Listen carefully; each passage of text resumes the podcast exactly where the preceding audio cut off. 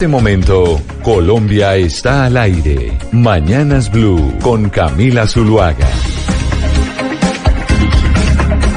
10 de la mañana, 30 minutos. Continuamos en Mañanas Blue. Arrancamos todos los días a las 4 de la mañana y vamos hasta la 1 de la tarde. Hoy es viernes, lluvioso, muy lluvioso en Bogotá. Ahorita me contarán mis compañeros de la mesa de trabajo cómo están el resto de ciudades, pero aquí el clima igual que ayer, ¿no, doctor Pomo? En Bogotá lloviendo, Cali estaba lloviendo ayer. Hugo Mario, ¿cómo amaneció Cali hoy? ¿Lloviendo o con sol?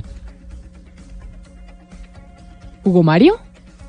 No, don Hugo Mario no, no, no amaneció pero y en, o de pronto sí, pero no, no está en el micrófono. Es que la lluvia arrulla. La, la, la lluvia dan ganas de arruncharse. No hay nada más rico cuando uno tiene estos días, dice no quiero salir y quiero arruncharme a ver una película. Sí, por eso digo, entonces eh, hay que darle el beneficio del arrulle.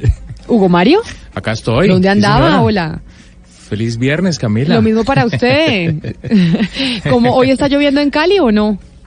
No, no, hoy hace un, un, bonito día, bonita mañana de viernes hasta ahora, pero el pronóstico es de lluvias para el fin de semana, Camila. Y en, Barranquilla, don Oscar Montes, ¿cómo amanecieron ustedes? ¿Ustedes sí con lluvia o están con un clima de sol?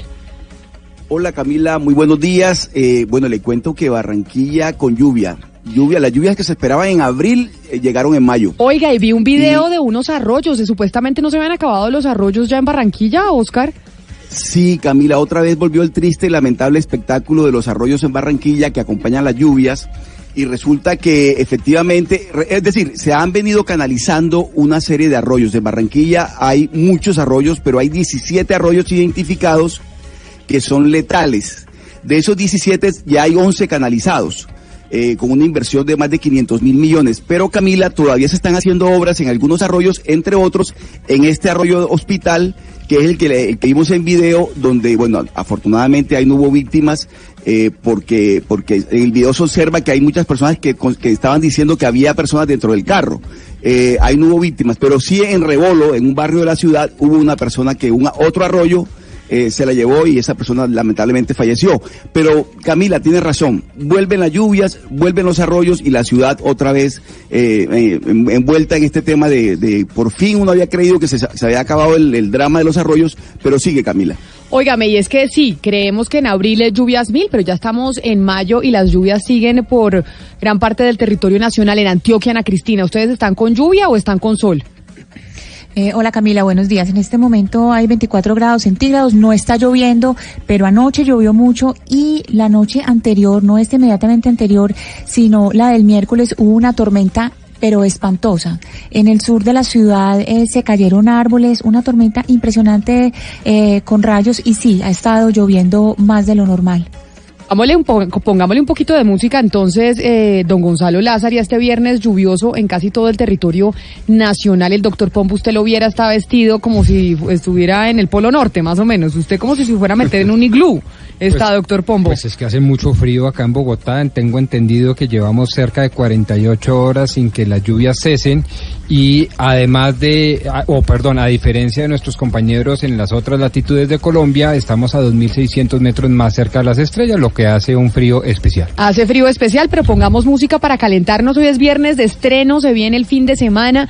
Nos vamos a poner a descansar aquellos que no trabajamos eh, sábado y domingo, así que pongámosle música. Yo soy la que toca escoger, ¿cierto? Hoy, hoy, hoy, ¿a quién va a poner usted a escoger, don Gonzalo?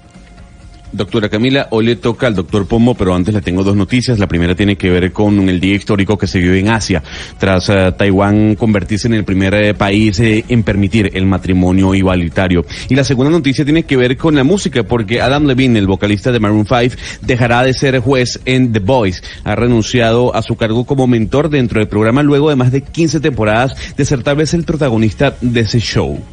Doctor Pombo, ahora sí, el menú musical para hoy viernes. Le tengo lo nuevo de Wisin con Sebastián Yatra, le tengo lo nuevo de Juanes, le tengo música de la película de Aladino, le tengo Vicente García, el regreso de la banda Toto. ¿Qué quiere escuchar?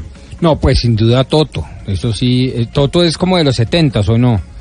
Eh, Sí, está mezclado claro. dentro del rock progresivo de finales de los 70, comienzos de los 80 y para usted que ama el rock, yo creo que cae perfecto escuchar este regreso de una de las bandas más legendarias que ha tenido el rock, sobre todo el rock progresivo. Toto y aquí está Chelsea.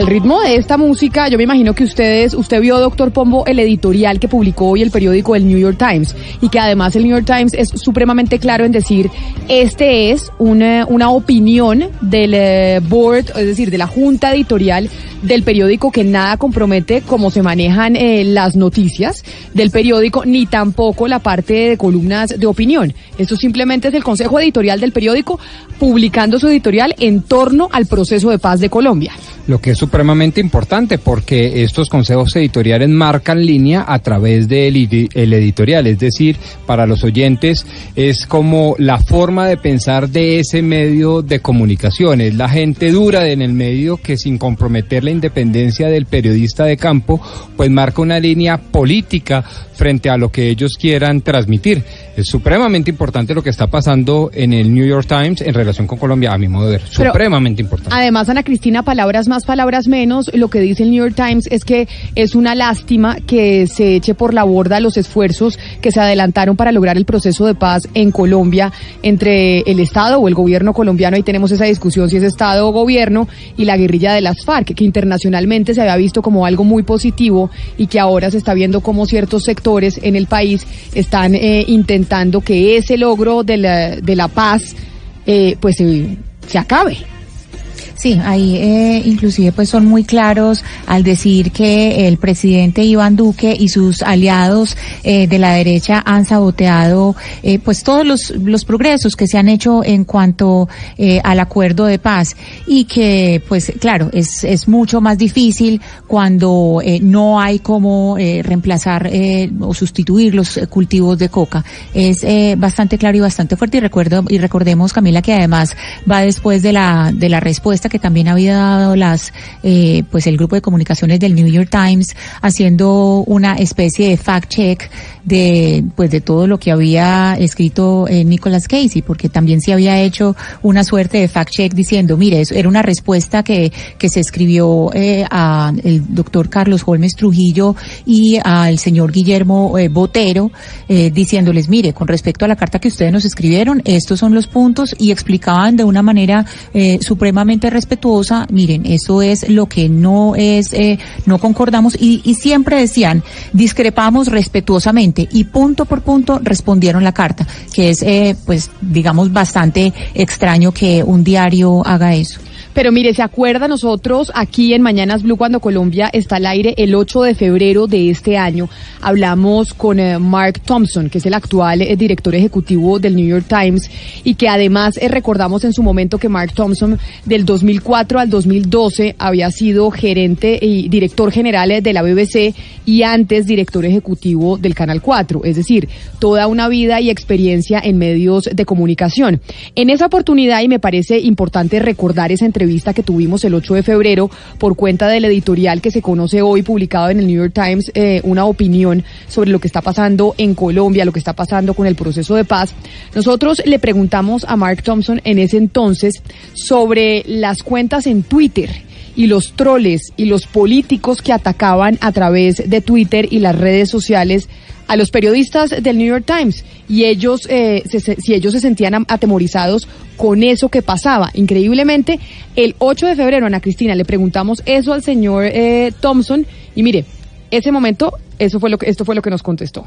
Señor Thompson, quisiera preguntarle, pues, ¿cómo se puede luchar contra las fábricas de troles que hoy existen en las redes sociales y que muchas veces son utilizadas por los políticos para atacar periodistas y censurarlos en cierta medida y que los periodistas sientan miedo de lo que les están diciendo en las redes sociales y por eso prefieren callarse? Ustedes ya han enfrentado situaciones similares con sus periodistas.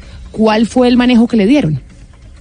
So a few, a few days after the um, 2016 election, when he, he, he was elected president, um, uh, Donald Trump uh, did a, a, a, tweet on an early Sunday morning about the Times, which was very kind of directly about us, and, and it, it also criticised us as a business. It said um, our subscribe, your, their subscribers are falling, their their readers are abandoning them. Uh, they'll be shut very very soon, and we knew this just wasn't true. Um, we we know we knew that on the contrary, there'd been an enormous wave of interest, and that we were seeing the biggest growth of subscribers we'd ever seen. So this happened about half past six on a Sunday morning. By by nine o'clock that morning, we we put out our own tweet, um, which wasn't vituperative. It wasn't angry. It was just simply setting the record straight. And on matters of fact, uh, um, if somebody says something about us which is not true, which we know not to be true, and which, to be honest, they probably know is not true, we will correct it. Opinion. I mean, people are entitled to their opinions about our journalism. There's a vast number of opinions, and um, you know, we, we t- typically, you know, if people want to criticise us, that's fair enough. And mean, we believe in free speech and the free press, and they should be allowed to say what they want. Um, but the story is of our audience growing, our engaged audience. In other words, people who come back, you know, many times a month or many times a week. That's been growing, and because of that, our subscriptions have been growing. And in many ways, in terms of American public life, the New York Times looms larger today, is more quoted, more discussed, more debated than it was 50 or 100 years ago. Bueno, dice que mm, eso pasó desde el momento en que fue elegido Donald Trump presidente en el 2016. Dice que esa mañana, muy a las 6 de la mañana, él hace un tuit, Trina, refiriéndose al The New York Times específicamente. Dice que decía que eran un mal medio, que era un medio que estaba fallando, que los suscriptores estaban bajando y que por eso iban a cerrar dentro de muy poco. Ellos reaccionan a este trino con otro trino que hacen pues a las pocas horas y donde lo corrigen y le dicen que los hechos reales son otros porque los suscriptores están subiendo y el modelo está funcionando. Entonces nos dice pues que como periodistas no, pues se van a dedicar a, a corregir los errores factuales. Pero ahora bien, nos dice que la gente tiene sus opiniones y la gente puede comentar lo que ellos quieran en las redes sociales. Ellos seguirán con su labor periodística de corregir los datos factuales. Pero pues no es mucho lo que pueden hacer frente a la libre expresión de la gente porque ellos también creen en eso, en esos comentarios. Y es básicamente lo que pasó con el periodista del New York Times aquí en Colombia lo que él nos respondió en su momento o lo que le preguntamos sobre los ataques eh, de políticos, de troles, de cuentas en Twitter a los periodistas eh, del periódico.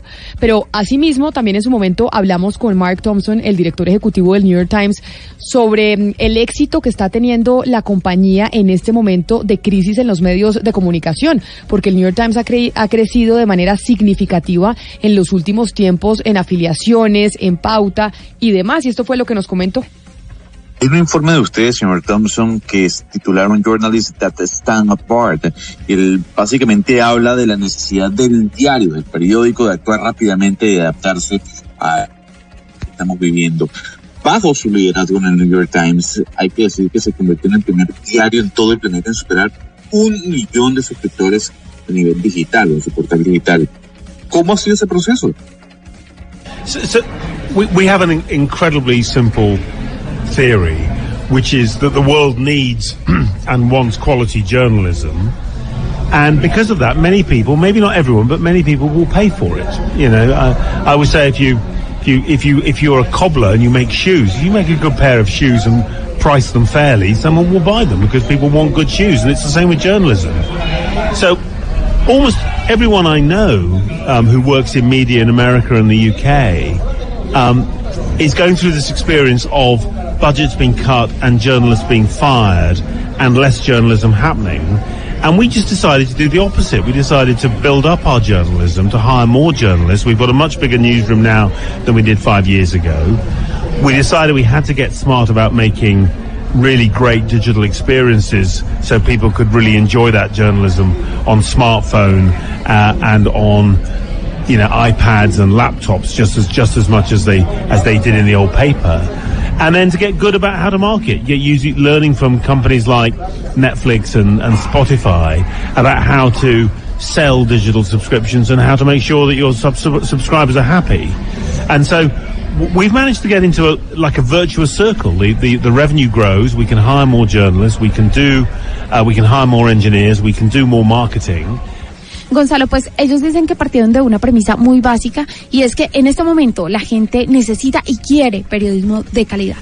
Y así como el zapatero que produce un buen par de zapatos puede cobrar un precio justo por ellos, pues ellos partieron de esa premisa de que podían llegar a cobrar un precio justo por su periodismo y que la gente lo iba a pagar. Y pues hasta el momento el modelo les ha funcionado porque efectivamente eso es lo que está sucediendo. Ahora, nos dice que también le han invertido mucho a esta parte digital para mejorar la experiencia de su lector y que pueda seguir manteniendo ese eh, The New York Times impreso, pero también en digital. Dice que realmente el éxito de su modelo les ha permitido seguir invirtiendo en el mismo y seguir los pasos de otras plataformas de suscripción como Spotify o Netflix, que han sido pues muy exitosas. Eh, dicen que han logrado mantener el crecimiento y es por eso que hoy su sala de prensa es mucho más grande de lo que era hace cinco años, porque ellos creen en su modelo y seguirán invirtiendo en ese modelo en esta era digital. Eso era lo que hablábamos entonces con el director ejecutivo del New York Times el 8 de febrero de este año, que básicamente es como si lo entrevistáramos hoy, le, preguntáramos, le preguntaríamos exactamente lo mismo, Hugo, en medio de la coyuntura actual y sobre todo con el editorial que se publicó hoy en, eh, en su edición impresa. Y yo no sé, Camila, si ese mensaje de este comité editorial de, de este periódico norteamericano tiene que ver con la diferencia que, que sostiene con el presidente Trump porque lo que dice es que la Casa Blanca no debería apoyar a los escépticos que están intentando impedir la implementación de los acuerdos de paz en Colombia. Lo que sí se Camila, es que esto seguramente va a tener mucha repercusión entre inversionistas y ciudadanos norteamericanos que veían a Colombia como un destino para turismo o para negocios, un poco más de lo que estaba ya anticipando el gerente del Banco de la República y el presidente de la ANDI, en el sentido de que esta polarización política estaba afectando el crecimiento económico. Camila y Hugo Mario, pero ¿sabe qué me llama la atención? Yo creo que el gobierno no ha sido acertado en el manejo de este episodio, ¿sabe?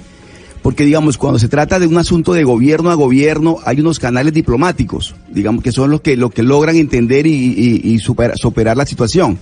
En este caso, como está comprometido un periódico, además de tan influyente, entonces lo que yo creo es que el gobierno pensó que con la carta del, del canciller, la famosa carta del canciller, pues diciendo que haciendo aquellas precisiones que al final fueron desmentidas por el periódico, me parece que ellos ventilaron públicamente un tema que, que es lo que está ocurriendo ahora.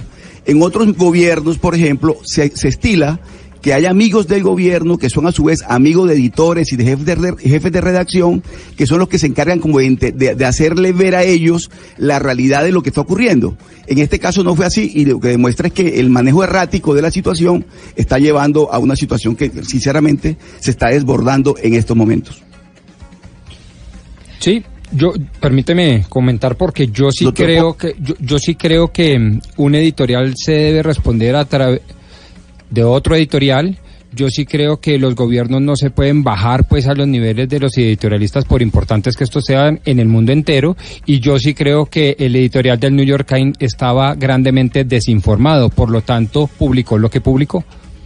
10 de la mañana, 48 minutos. Ahí estaba entonces eh, la reacción del director eh, ejecutivo del New York Times en su momento. El 8 de febrero habló con nosotros. Le hacemos unas preguntas que caen perfectamente. Si lo tuviéramos hoy sentado al lado nuestro, estaríamos preguntándole exactamente lo mismo. Esta semana tuvimos al eh, presidente de, no presidente, no, al dueño de Avianca, al dueño de Avianca, al señor Germán Efromovich, hablando con nosotros sobre las noticias que existían en, en los medios de comunicación acerca de la situación situación financiera de Avianca. Le preguntamos nosotros al doctor Efromovich en su momento sobre la situación con United. Esa fue, digamos, una de las de los principales temas que tratamos con el doctor Efromovich. Pues recordemos lo que nos dijo este lunes cuando hablamos con él aquí en Mañanas Blue. Colombia está al aire. Ahora le pregunto sobre algo que pues, le preocupa a los usuarios y lo veíamos y lo escuchábamos en la introducción y es el tema de United. No vamos a entrar en los detalles de los préstamos y demás, pero para explicarle a los oyentes, usted tiene como representante y propietario de Synergy, le pidió un préstamo a United. Y United le dio ese préstamo y las garantías era pues su pedazo de Avianca. Y, y entre esas garantías, eh, y dígame si estoy diciendo algo que no es, dentro de esa... Ahora está diciendo todo lo que es. Ah, bueno, perfecto. Entonces, eh, el, esas garantías era Avianca, pero ese préstamo además tenía que cumplir Avianca con una serie de indicadores. Esos indicadores Avianca hoy no los está cumpliendo. Por eso existe el temor de muchos de que United pueda llegar a entrar a tener control de Avianca. ¿Es, ¿Esa posibilidad existe, eh, doctor Efromovich? A ver. ¿Había, ¿United puede entrar a tener el control de Avianca? Si United tuviera ese interés y el riesgo y la variación de los indicadores fueran tan graves como eh, algunos eh, medios sociales y, y algunos chismes lo hacen creer, posiblemente sí, pero la realidad no es esa.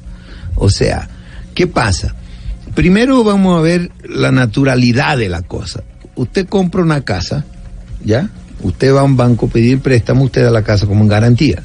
Usted tiene 15, 20 años para pagar y si no la paga, el banco le toma la casa. Y eso fue lo que usted hizo. Usted le pidió un préstamo a Yo United pedí un y dio como a garantía a. Y de como garantía el activo que tenía el grupo, que son las acciones de Avianca. ¿Qué es cuánto?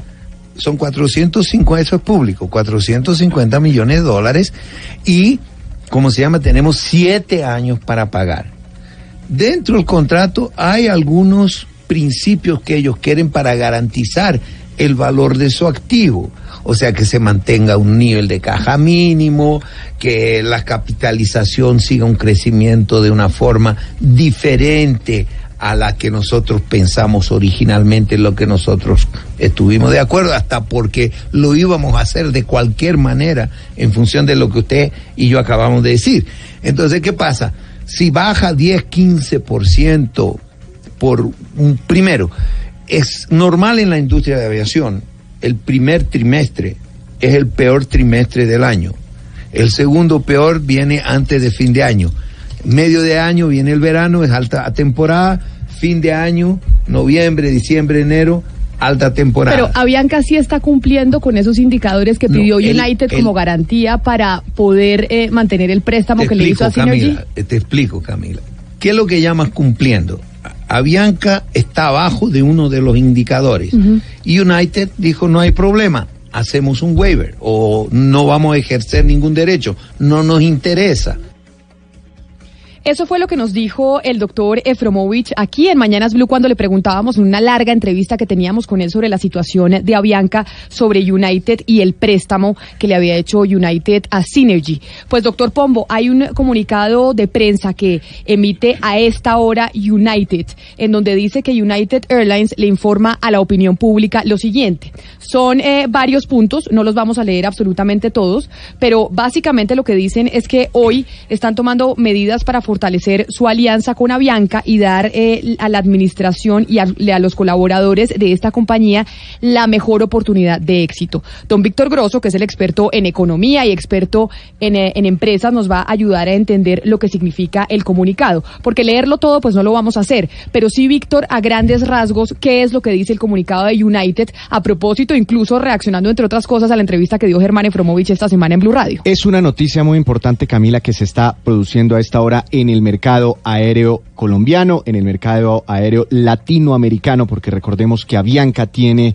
gran incidencia sobre otros países, conecta Colombia con otros países. Mucha atención porque United está ejerciendo derechos sobre un préstamo que el año pasado le hizo al principal accionista de Avianca y parte de la ejerción de esos derechos, por decirlo así, eh, en este momento le estaría quitando el poder a Germán Efromovich, sobre la administración de Avianca. No estaría perdiendo sus acciones de momento, pero sí estaría perdiendo la administración de la compañía y esa administración, dice United, y es lo que entendemos a esta hora, mm, a partir de este momento quedaría en manos del segundo mayor accionista de Avianca, que es el grupo Kingsland. Lo que me explican es lo siguiente, Víctor, y es que United tomó la decisión y tomó las medidas debido a que no se han cumplido algunas de las condiciones financieras que se realizó o que se, o que se estipularon en el acuerdo con BRW Aviación.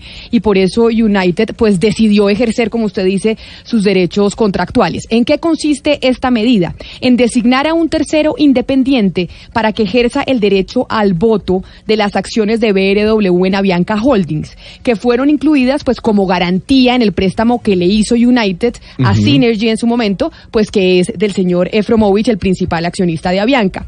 El tercero independiente designado por United es Kingsland, como usted lo acaba de decir, que es el eh, mayor accionista minoritario de Avianca Holdings. Y el cual cuenta pues con una trayectoria, me informan, de 40 años en la aviación.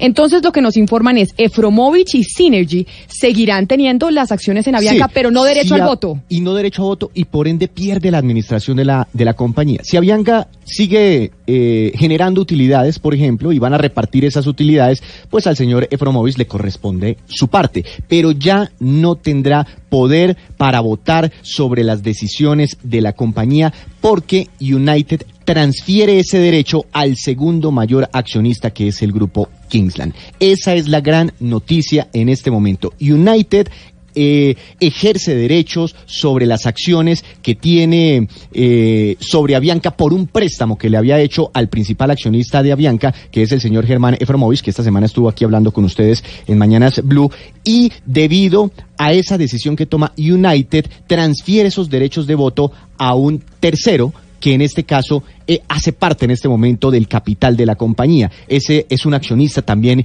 eh, no mayoritario, pero es un, un accionista bastante importante dentro de Avianca que al parecer se queda con la administración a partir de este momento. Esto en términos de negocios, pero nosotros también esta semana le preguntábamos al señor Efromovich en la entrevista sobre el usuario, porque hay algo que le preocupaba, le preocupaba al usuario porque Avianca tiene un muy buen servicio, o eso dicen muchas de las personas que, que utilizan la aerolínea. Y si esto, si podría llegar a suceder que United tomara el control de Avianca y de la administración del servicio, y si entonces el servicio de Avianca se iba a convertir un poco en el servicio y las políticas que tiene United en eh, su aerolínea. Lo que nos explican es que con esta medida anunciada por United el día de hoy, United Airlines no tomará el control de Avianca, su operación, servicio ni las decisiones empresariales.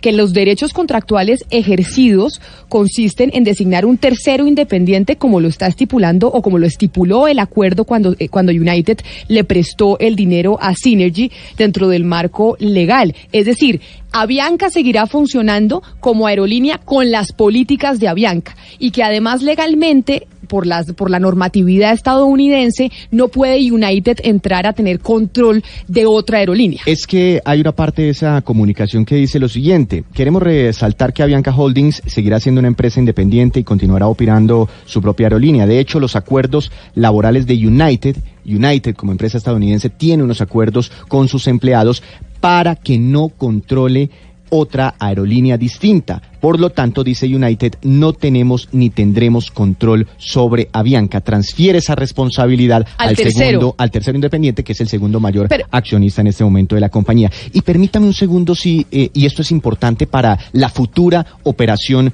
de Avianca, porque dicen United que es el que está tomando todas estas decisiones, y Kingsland, que es el nuevo administrador de Avianca, han indicado que estarían dispuestos a ofrecer un nuevo financiamiento Avianca si lo requiere y lo solicita de hasta 250 millones de dólares. Es decir, que la aerolínea, a raíz de todo este movimiento, podría conseguir plata, recursos frescos, que es también una de las mayores preocupaciones que ha tenido el mercado, la liquidez que tiene la propia compañía, no la liquidez de Efromovis, su principal accionista, sino la liquidez, la capacidad financiera de la propia aerolínea, podría conseguir a raíz de todo esto recursos importantes y gracias a esta inyección, posible inyección de capital, no sabemos cómo se materializaría, están disparadas las acciones de Avianca en este momento, tanto en la bolsa de Nueva York, eh, suben 22%, que es un avance grandísimo en una sola jornada, como sea, en la bolsa de valores de Colombia, que también se disparan a esta hora las acciones de Avianca cerca de un 30%. De momento el mercado está mirando con buenos ojos todo esto que está ocurriendo alrededor de Avianca. Es decir, Gonzalo, si nosotros hubiéramos comprado acciones de Avianca ayer, hoy 10 estaríamos millones de pesos en acciones forrando. de Avianca, hoy tendría 3 millones de pesos más. Imagínese, Así en cinco pero no- minutos, en 10 minutos, en lo que hemos comentado esta noticia. Eh, en lo que- Por eso le digo, nosotros que no sabemos de, de inversiones en la bolsa, pero hubiéramos comprado acciones de Avianca ayer, Gonzalo, y nos forrábamos. No, forrado, forrado. Ha, ha ganado set- del 0.70 puntos, eh, como lo decían ahí, 22.40% de crecimiento en tan solo una hora de la acción de Avianca. Pero hay que dejar en claro que la gente se preguntará, bueno, ¿quién es Kingsland? Eh, hay que decir que Kingsland está dominada o está gerenciada por eh, Roberto Criete, que es el- la persona con más dinero en El Salvador. Es uno de los empresarios más importantes de Centroamérica, que a su vez era el dueño de TACA. Cuando Avianca compra TACA, al final tanto Criete como Fromovich se unen, se mm, crea una sociedad que no ha sido de todo, de- del todo bien manejada entre ambos y el señor dueño de TACA es quien va a manejar ahora a Bianca. Sin duda alguna, la noticia económica del momento, No, don Víctor y Grosso. La o sea, es- noticia empresarial y, y- y la noticia de la semana, tal vez. Esto es algo muy importante porque, pues, es que pensemos en la importancia para los colombianos de Avianca, la Pero- conectividad en el país. Eh, don Víctor, estaba mencionando Gonzalo Lázaro precisamente desde Centroamérica quien iba a entrar a tomar el control, que es el, el señor Roberto Criete, quien incluso empezó a tener tensiones en su momento hace algún tiempo con el señor Germán Efromovich. El señor Criete envió una comunicación como parte de Kingsland Holding eh, Limited, así los nombres de las empresas muy... Pero para que los oyentes no se enreden, es como el nuevo administrador. el nuevo administrador, que era el dueño de TACA. Sí, es El que en algún momento Avianca era solita y después Se unieron se Avianca Taca. Y crearon Avianca Holding. ¿Y qué dice el señor Criete en esa comunicación que, que se está conociendo hoy después de que United también mandara su comunicación diciendo que pues hace uso de sus derechos eh, contractuales por el préstamo que le dio a Synergy? Efectivamente está confirmando lo que estábamos comentando Camila. Dice, dentro del marco del acuerdo establecido entre BR, digamos esto es Efromovis, y United, ha habido una serie de incumplimientos en el pacto por parte de Efromovis. Por esta razón, United ejerció sus derechos contractuales y como consecuencia, Kingsland, es decir, el señor Criete, fue nombrado como tercero independiente en el proceso y obtuvo el derecho de voto que tienen las acciones de BRW, que es la empresa de Efromovis, en Avianca. La labor de Kingsland, accionista de Avianca Holdings, con 40 años de experiencia en la aviación, será alinear todos los esfuerzos con una nueva junta directiva de primer nivel. Habrá revolcón entonces en la junta directiva de Avianca para apoyar al equipo gerencial de Avianca y así desarrollar su capacidad con el fin de tener éxito en su plan de recuperación. La junta directiva de Avianca Holdings, que se posesionó de hecho ya en el día de hoy, está conformada por profesionales con amplia experiencia en el sector empresarial y aeronáutico y ahí describe los nombres de quienes estarán en esa junta directiva. Kingsland es presidida por Roberto Criete, quien ha hecho parte del Consejo Directivo de Avianca desde el 2010, fue fundador de Volaris, pionero de TACA y presidente de la Asociación Latinoamericana del Caribe de Transporte Aéreo. Eso fue un remesón total en Avianca el día de hoy. Mejor dicho, increíble. Empezamos la semana hablando con el doctor Germán Efromovich, preguntándole sobre el tema de United y hoy viernes tenemos, como dice don Víctor Grosso, remesón en el tema aeronau eh, pues el tema de aviación en Avianca y quién va a manejar ahora la compañía. Lo único que esperamos es que la compañía siga funcionando igual para los usuarios y de hecho mejor. Sí, le van a inyectar plata, por lo menos. Le van a inyectar plata inicialmente, si así lo, lo pide Avianca, van a evaluarlo, van a analizarlo y eso es bueno para la compañía que ha venido pasando tragos amargos. Y, Camila, pues si uno eh, mira los antecedentes de todo este cuento, inclusive el señor Efromovis y el señor eh, eh, Criete libraron batallas jurídicas en, en, eh, en juzgados en los Estados Unidos Claro. por los acercamientos que tuvo inicialmente Efromovis Efromovich con, con United. United.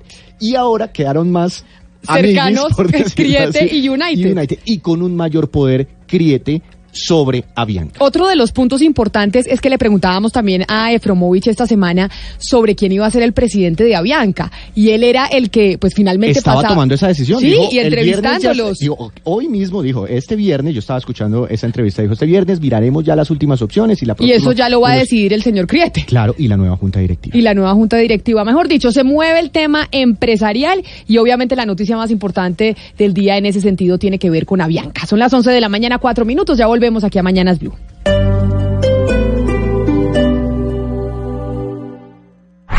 Hay fútbol, pero los equipos de la costa están... Todos quieren la estrella, pero nadie quiere perder. Como quien pierde una estrella. Cuadrangulares, este sábado desde las 4 y 30 de la tarde, Millonarios Pasto. Y el domingo a las 5 de la tarde, Tolima Junior y Cali Nacional. Blue Radio, en busca de la estrella. Si tú quieres una estrella, la voy a buscar. Blue Radio, la nueva alternativa. De historias únicas.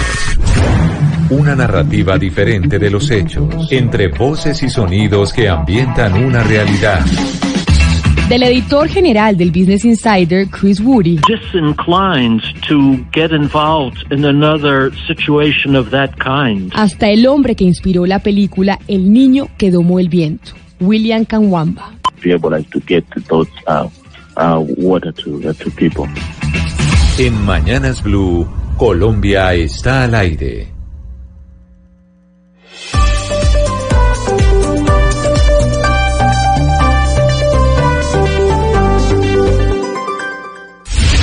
Colombia está al aire.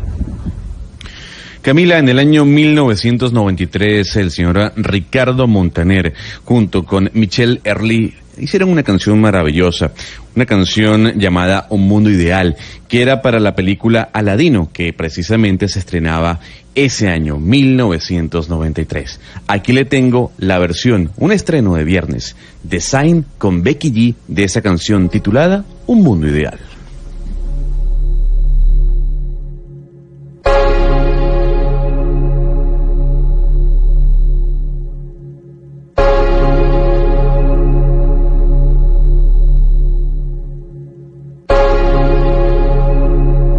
Me dicen aquí los operadores, eh, don Gonzalo Lázari, que la canción tiene un error y que solo vamos a oír esa nota una y otra vez.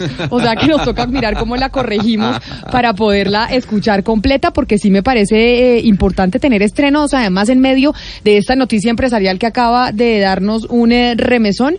En este viernes tener un poco de música para darnos un eh, respirito. Vamos a ver si la, si la mejoramos, pero antes les pregunto a mis compañeros, por ejemplo, doctor Pombo, ¿vio usted la decisión o lo que se conoció sobre la decisión del juez acerca del Transmilenio por la séptima?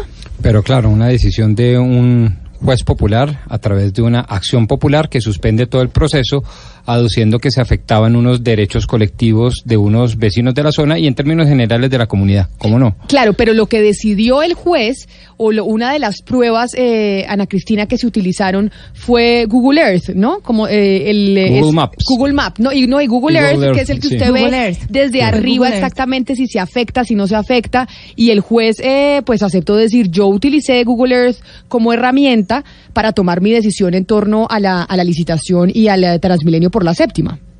Pues es eh, tal la importancia de, la noticia que hoy es editorial del periódico El Tiempo, que eh, precisamente de- dice que debe discutirse si al país le conviene que un despacho judicial pueda frenar proyectos eh, con probado aporte al bienestar eh, general. Hay un párrafo, Camila, que yo le quisiera leer un pedacito de, citarle un pedacito del, del, del último pedacito de, de este editorial donde dice, sea cual sea el desenlace de un episodio con ciertos tintes, tintes macondianos, sí es claro que estamos ante un argumento más para quienes desde hace tiempo vienen pidiendo que se discuta en los escenarios que corresponde si al país le conviene que un juez tenga la potestad de frenar proyectos de tal magnitud y cuyo aporte al bienestar de una mayoría está suficientemente probado. Entonces ahí, ahí lo que se siente es un, es un precedente, digamos, eh, bastante eh, riesgoso por los alcances eh, de este tipo de decisiones. Yo creo que esto va a tener mucha discusión la, la semana entrante, Camila. Camila y Ana Cristina, a propósito de eso, el editorial de Ricardo Ávila, el director de Portafolio, sobre ese mismo tema que titula Ingenieros o jueces, dice uno de sus apartes, los veredictos judiciales se han convertido en un palo en la rueda que conduce a los gobernantes a cruzarse de brazos. Y luego dice esto Ricardo Ávila en su editorial de Portafolio. El activismo judicial abriría otro interrogante para la economía. Es decir, tanto el tiempo como el portafolio coinciden en, la, en, el tema ¿no? que está planteando Camila. Yo quisiera preguntarle al doctor Pombo, porque no conozco la legislación en Colombia, si un juez ordinario puede decir sobre cualquier materia, ya sea tecnología, ya sea de tema ambiental o de violencia intrafamiliar. Sí, le respondo afirmativamente eh, y no con, no, con, no con dicha ni alegría. Digamos, hay dos grandes tendencias en el mundo contemporáneo frente al rol del juez en las democracias. Hay una tendencia, llamémosla así, pues progresista, que eh, básicamente indica que para que el juez pueda llegar y alcanzar la justicia, puede fallar de cualquier manera, incluso más allá de la ley o contra la ley escrita que sacan los congresos o parlamentos. Una visión un poco más conservadora legisladora lo que dice es que el juez, si bien no es pues la boca que pronuncia el legislador de manera muy fría y aislada a la realidad y al contexto social, lo que sí es cierto es que debe respetar las decisiones técnicas, las decisiones especializadas y sobre todo las decisiones que el legislador toma a través de la ley. Este debate es viejísimo, o sea, estos editoriales están pues en la penúltima moda. Esto, esto no, no, no es nada nuevo. Es, eh, eh, el, el debate grande es si en el siglo XXI quien debe mandar es el Ejecutivo, el Legislativo o el Judicial. Y la, el pulso lo está ganando los jueces. Los jueces en este país marcan políticas públicas. Pues es que mire, para que los oyentes puedan entender de qué estamos hablando, por ejemplo, si están un poquito perdidos con eh, lo que estamos mencionando acerca de la decisión de un juez sobre Transmilenio por la séptima, una vía arterial en Bogotá supremamente importante que ha tenido toda una discusión en la ciudad sobre si debe ir Transmilenio por la séptima o no. Acá les tenemos una explicación para que todos los a nivel nacional entiendan de qué estamos hablando, pero no solo eso, porque no se trata de una decisión eh, de Bogotá. Vamos más allá sobre la pregunta que le hacía Gonzalo Lázaro al doctor Pombo, y es, los jueces en Colombia deciden sobre absolutamente todos los temas, a pesar de no ser técnicos expertos en ellos. Transformar totalmente el diseño y la concepción de la Avenida Séptima, introduciendo carriles y troncales de Transmilenio, ha sido una de las grandes apuestas del alcalde Enrique Peñalosa. Su defensa de este proyecto billonario ha sido decidida. Pues yo creo que Transmilenio de la Séptima va a cambiar a Colombia para siempre, porque va a volverse una ciudad desarrollada como Londres o París o Nueva York, en el sentido de que los ciudadanos de ingresos altos también van a usar el transporte masivo. Pero se ha encontrado con poderosos detractores del proyecto. Los principales líderes del centro y de la izquierda creen que es una idea inconveniente, que no hay los espacios que la ley indica y que los diseños están incompletos. La carrera séptima ya tenía un diseño de tranvía que además es óptimo para la carrera séptima por la estrechez de la vía y el alcalde Peñalosa lo suspendió. Es peligrosísimo este proyecto porque en solo 19 kilómetros van a poner unas cajitas de fósforos, unas estaciones mucho más largas, pero con menos espacio. Lo que yo propongo es no hacer ese Transmilenio por la séptima. Sobre la séptima basta con que hagamos un carril exclusivo con buses eléctricos que no contaminen. Estamos ante una obra civil totalmente politizada. El proyecto ha sufrido dos grandes golpes. Hace un mes la Procuraduría pidió al distrito frenar el proyecto por presuntas fallas en la armonización de diseños. Y esta semana el juez 49 administrativo de Bogotá ratificó la suspensión de la obra porque según su fallo no se cuentan con los debidos y completos estudios de suelo y geotécnica para la construcción de los dos puentes que se van a construir sobre la calle 85. Después de conocer la decisión, Peñalosa estalló. Para lograr que prevalezca el interés general sobre el interés particular. Estamos hablando que esta decisión condena, condena a cientos de miles de ciudadanos. Lo polémico del fallo fue que el juez en una entrevista declaró que tomó la decisión de las medidas usando Google Earth, un programa de fotografía satelital que cualquier persona puede usar. Más allá de saber quién tiene la razón, qué partido político está en lo cierto, en Mañanas Blue nos preguntamos por las condiciones y herramientas de trabajo de los jueces de la República, si tienen ellos en Colombia los medios y recursos para fallar asertivamente sobre ingeniería, deporte, salud, economía, química y de tantos otros temas. Y precisamente sobre esa pregunta, sobre ese interrogante, si los jueces tienen las herramientas para fallar sobre lo divino y lo humano, si tienen los conocimientos para poder decidir sobre absolutamente todos los temas que muchas veces son científicos, técnicos y demás, estamos en comunicación con el presidente de Azonal Judicial, el eh, doctor Luis Fernando Otálvaro. Doctor Otálvaro, bienvenido y gracias por atendernos hoy en Mañanas Blue. Muy buenos días y gracias Camila por esta posibilidad de intervenir en tu programa y decirnos a todas los radioescuchas. Doctor Otálvaro, la gente incluso en redes sociales empezó un poco a tomarlo como eh, en tono de burla. Incluso nos decían a Cristina en el editorial del tiempo que decían que era completamente macondiano que un juez hubiera eh, basado su decisión, entre otras cosas, utilizando la herramienta de Google Earth sobre la sobre el Transmilenio por la séptima. Y eso nos lleva a preguntarle eh, a usted como representante de, de Azonal Judicial los jueces en Colombia que fallan sobre absolutamente todos los temas cómo hacen para enterarse de la parte técnica para tomar decisiones supremamente complejas de asuntos que en los cuales no son expertos Bueno, la Constitución Política Nacional le ha dado precisamente a los jueces la posibilidad de entrar a estudiar una serie de temas, eh, miles de temas, y sobre todo cuando se trata de la defensa de los derechos fundamentales. Y entendemos, todos los jueces están en capacidad de dilucidar esos derechos fundamentales de las personas y de las comunidades.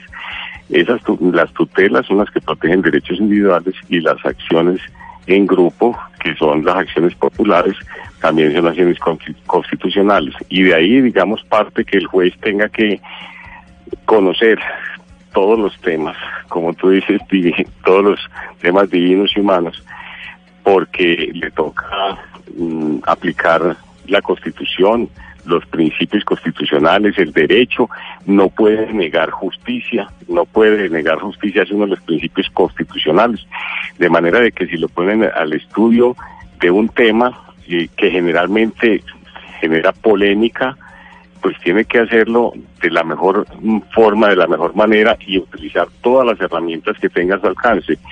Indudable de que hay tecnología ya, mm, la tecnología nueva eh, está al alcance también de muchas eh, personas, no solamente de los jueces, sino de muchos, de, de todas las personas del país y hay que utilizarlas.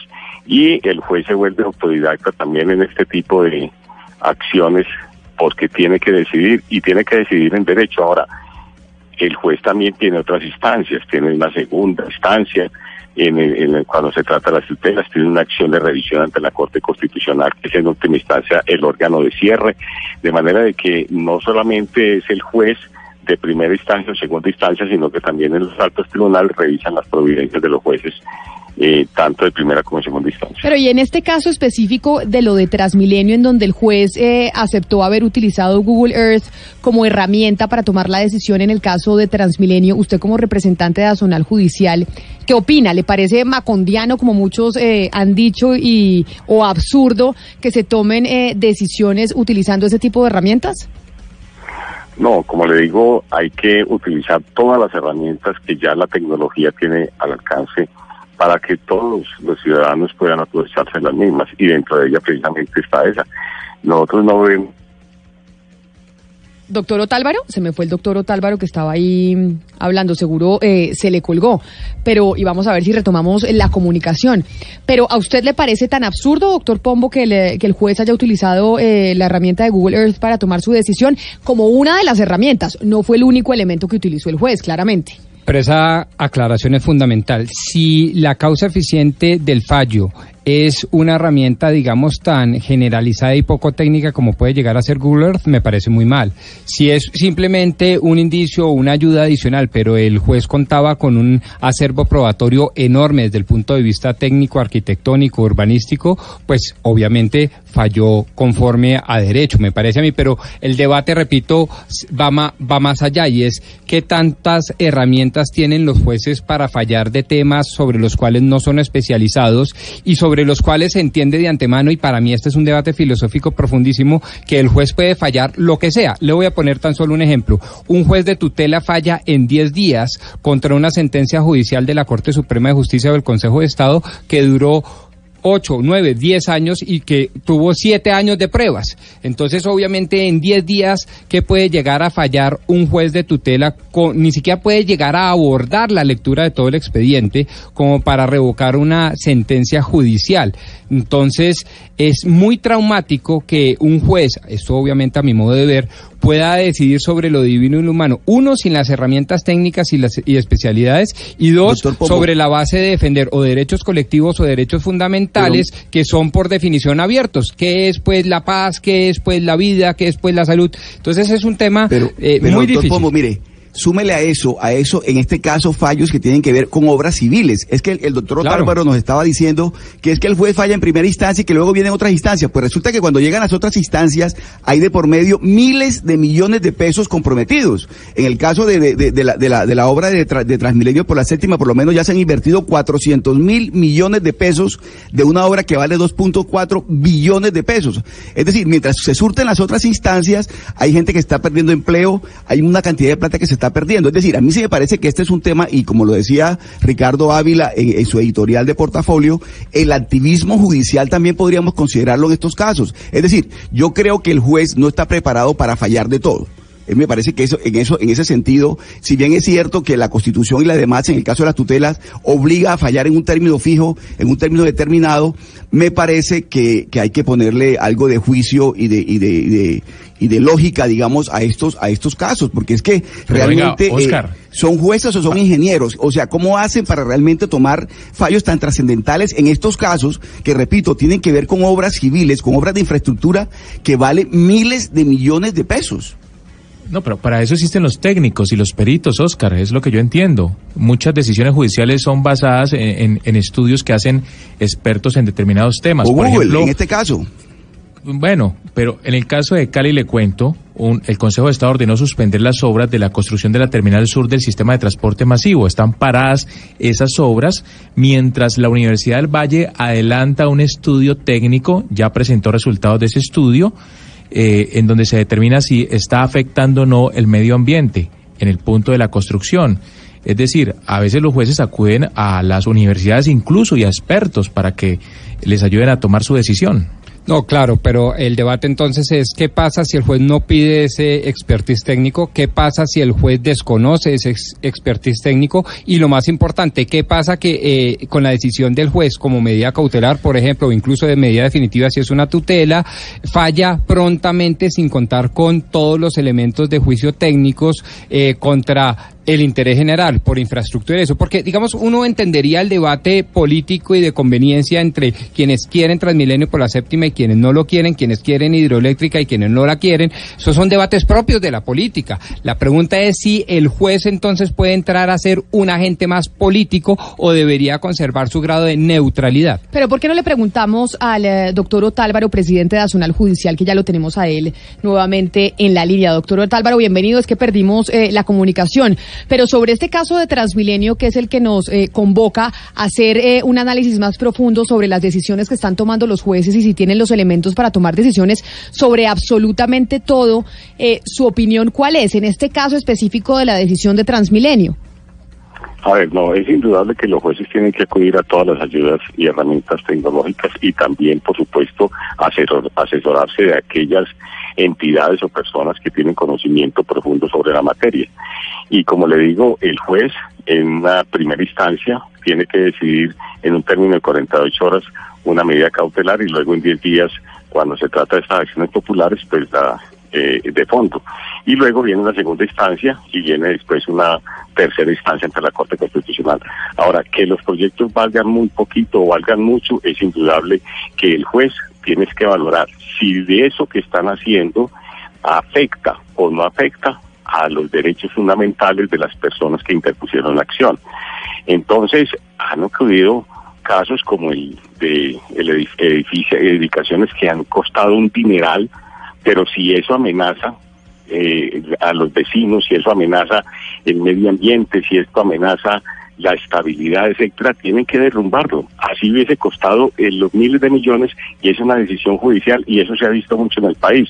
Suspender obras también que van en contra de la comunidad, de los derechos al medio ambiente, de los derechos a, la, a vivir en paz.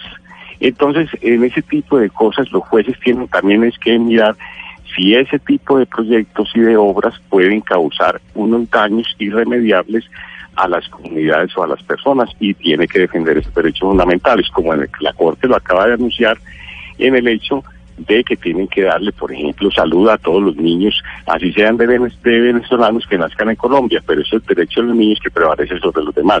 Y eso le cuesta al Estado colombiano un platal. Estábamos hablando en esta mañana que el, el hospital de Cartagena, etcétera, estaba diciendo de que eh, tenía un, un desfalco en este momento eh, por eso de más de 400 mil millones de pesos. La salud en Colombia inclusive tiene una situación muy grave precisamente por eso, porque el Estado se tiene que comprometer a hacer salvar vidas y a pro- procurar eh, darle salud a los colombianos y tiene que a través de los fondos del FOSIL, etcétera, y los jueces no se pueden poner a pensar cuánto le vale el Estado, sino si es necesario salvar o no sabía. Por eso, en este caso del Transmilenio, eh, es un proyecto que puede costar mucho, es cierto, pero si está afectando a las comunidades y hay una acción popular de por medio que puede afectar a unos vecinos, eso es lo que también la administración tiene que medir, porque antes de empezar una obra también tienen que haber consultado con la vecindad, como lo dice la constitución política.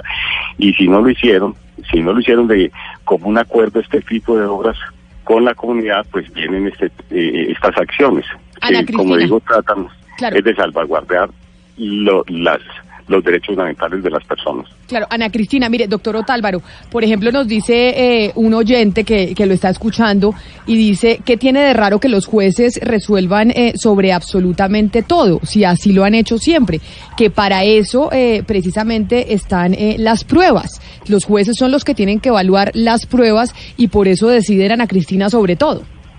Sí, yo eh, eh, precisamente le quería preguntar, porque es que muchos que, que quedamos con esa impresión de que la única herramienta que usó el juez 49 es Google Earth. Y le quería preguntar precisamente al doctor Otálvaro cómo se conforma ese comité de asesoría o cómo, o cómo se asesora un juez, digamos en este caso, para privilegiar a Google Earth sobre eh, los planes de catastro, por ejemplo. Y si solamente eh, tiene, como tiene mucha gente, la impresión en la cabeza de que la única herramienta fue Google Earth. A hay una afectación a un vecindario por parte de una obra pública y eso es lo que tiene que mirar juez. Si esa obra pública va a afectar unos derechos fundamentales a la- a- al medio ambiente, a la paz, a la tranquilidad, a la seguridad, porque eso es lo que se tiene que mirar. Si no se tienen las dimensiones como es, y si puede afectar la vivienda donde la persona vive y, y, y puede eh, amenazar ruina la edificación después de construirse esa obra. Entonces, lo que hay que mirar es en ese tipo de afectaciones a unos derechos fundamentales. No es que el juez vaya a diseñar el proyecto, ni sea arquitecto, ni sea in- ingeniero, pero sí puede mirar si esas obras de arquitectura e ingeniería afectan unos derechos fundamentales y sobre eso tiene que decidir. Doctor Otálvaro, mire, un principio elemental del derecho dice que el, el, el, el interés general prevalece sobre el interés particular. En el, en el caso de la, de la, de la, de la, de la séptima en Bogotá, lo que dice la administración de, de- del doctor Peñalosa es que ahí se va a beneficiar muchísima gente. Es decir, que el beneficio es para la mayoría, es buena cantidad de personas. Y en cambio, los que se, los que están, los que se oponen a la, a la, a la, a la séptima, a Transmilenio por la séptima, son unos pocos, los que viven en la séptima. En este caso, cuando uno es juez, usted que ha sido juez, que es el, pre- el presidente azonal, ese interés general que prevalece sobre el interés particular, ¿cómo se, cómo se cualifica? Sí, vea, es que hay unos mecanismos en la misma constitución, en la ley, que le permite a la administración actuar bajo esos principios del interés general, prima sobre el interés particular.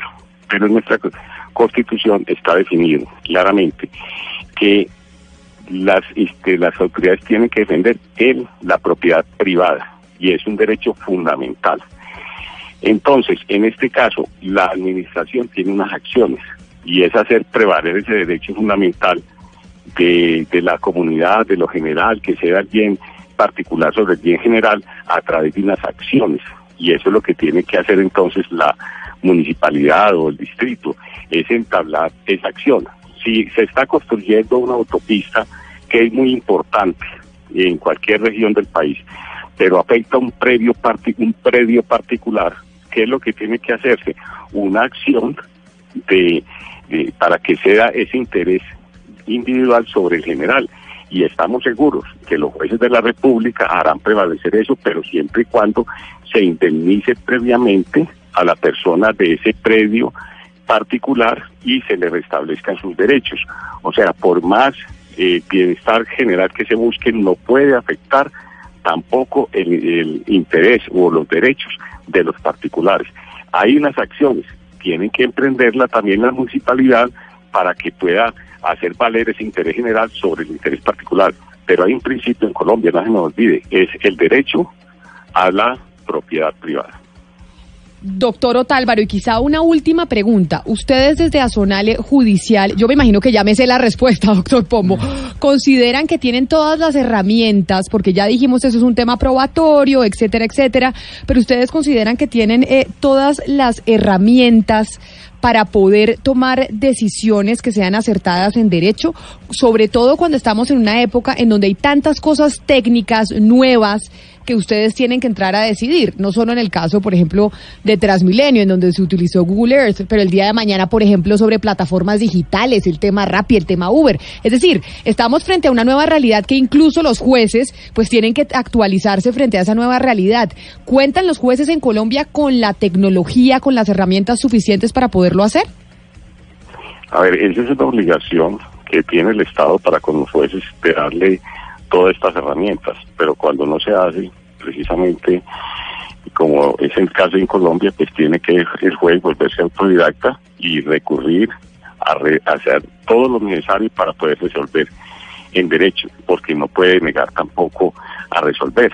Es decir, eh, hay una obligación del juez a fallar y fallar en derecho. Y por eso entonces se recurre a miles de herramientas y también a peritazgos, a otras entidades para que informen, para que expliquen y pueda nutrir entonces el juez su decisión.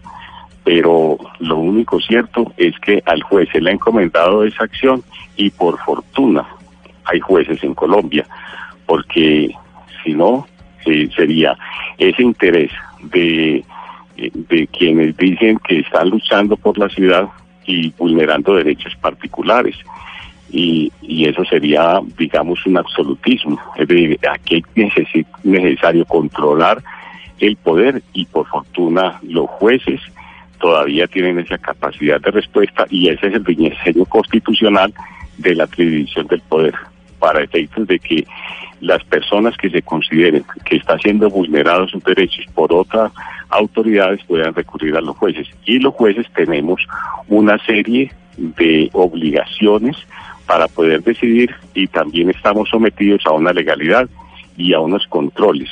Está la segunda instancia, como les decía, que es un juez de mayor jerarquía, de pronto con mayor capacidad y mayor tiempo para analizar la acción y también tenemos la Corte Constitucional, que es el órgano de cierre.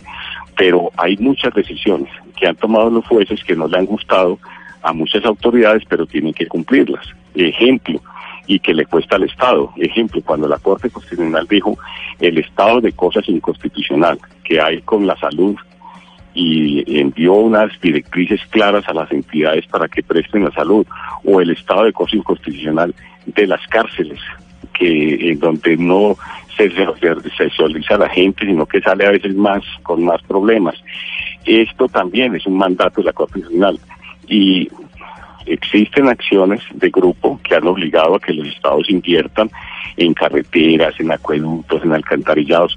Por eso entonces son los controles necesarios que la, que la Carta Política le ha dado a un Estado democrático, social y de derecho, como es el colombiano. Pues es el eh, presidente de Azonal Judicial, Luis Fernando Otálvaro, quien hablaba con nosotros eh, sobre la discusión que ha habido de la decisión de un juez sobre suspender el Transmilenio por la séptima, que como lo decía Ana Cristina, incluso suscitó el editorial del periódico El Tiempo de hoy. Señor Otálvaro, mil gracias por haber estado con nosotros. Feliz fin de semana. A ustedes muchas gracias por invitarnos. Y estábamos hablando de cómo es la justicia en Colombia, cómo funciona, los jueces deciden sobre absolutamente todo, se basan en pruebas, estudian obviamente sobre muchas cosas, pero cómo funciona a nivel internacional. Decidimos hacer un recorrido eh, sobre algunas partes del mundo para ver cómo funciona en otros países. La justicia en algunos lugares es tan paradójica como el término bien lo significa. En América Latina la justicia puede ser eh, absurda, pero también ha sido señalada en una infinidad de veces como un ente que está impregnado de corrupción. Las disposiciones jurídicas de cada país hacen que un juez ordinario pueda decidir sobre un tema específico, o que un juez militar juzgue a un civil, como ocurre en Venezuela, tribunales militares juzgando a personas por delitos civiles. En España, ya hace ocho años, por ejemplo, la Ley Integral contra la Violencia de Género estableció la creación de los denominados juzgados de violencia sobre la mujer como órganos especializados y con competencia para conocer e instruir los procesos penales sobre delitos relacionados con la violencia de género. A diferencia de España, en los Estados Unidos, muchos son los tribunales que acaparan cualquier tipo de demanda frente a temas no específicos para un juez. Por ejemplo, el de la violencia doméstica, pero también la tecnología, el ambientalismo, en fin. Un caso fue el del Tribunal Ordinario de Nueva York que, que presenció la decisión de Elon Musk, CEO de Tesla, de no trinar nada sin de no trinar nada sin la aprobación de su equipo. O como aquí lo comentamos, el juez ordinario de California que abogó por la pareja que demandó a Monsanto por la relación del cáncer con el glifosato. En Panamá, por ejemplo, un juez ordinario puede decidir sobre un delito cibernético y en este caso no existen tribunales especializados eh, que conozcan del tema o de la materia.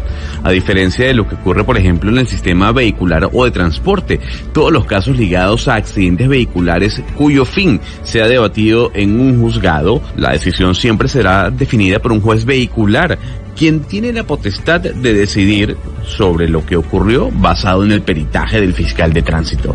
Con todos estos ejemplos y vacíos, en muchos casos, la justicia a veces es absurda.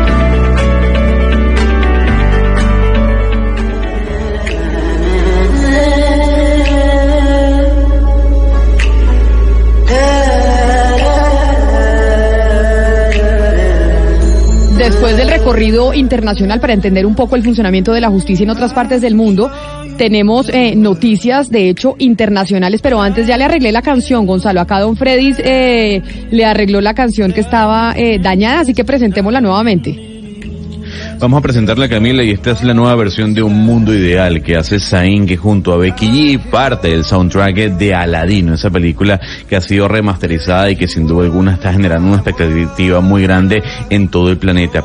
Las tres noticias internacionales que le tengo Camila a esta hora tienen que ver, la primera con un paquete bomba que acaba de explotar en la ciudad de Lyon en Francia, dejando seis heridos, según un parte de las autoridades francesas en este momento. La segunda tiene que ver con eh, la decisión de United sobre Avianca que comentábamos hace cuestión de minutos, la acción de Avianca a esta hora crece en un 29%. Y por otra parte, para finalizar, DHL acaba de anunciar que suspende operaciones desde y hacia Venezuela. Si ve, doctor Pombo, hubiéramos comprado acciones de Avianca, es que yo no sé por qué no lo hicimos, no me hizo caso, no, No me hizo caso. No, porque yo sí, por ejemplo, pensé que, que el señor Eufromovich iba a poder superar esa crisis, eh, digamos, financiera y otras tantas, pero sobre todo financiera, y pues no, no, no se me ocurrió comprar. Sí, a mí Oiga, tampoco. Ahora, eh, yo, yo quisiera preguntarle, doctor Pombo, ¿usted cree que el señor Eframovich nos mintió?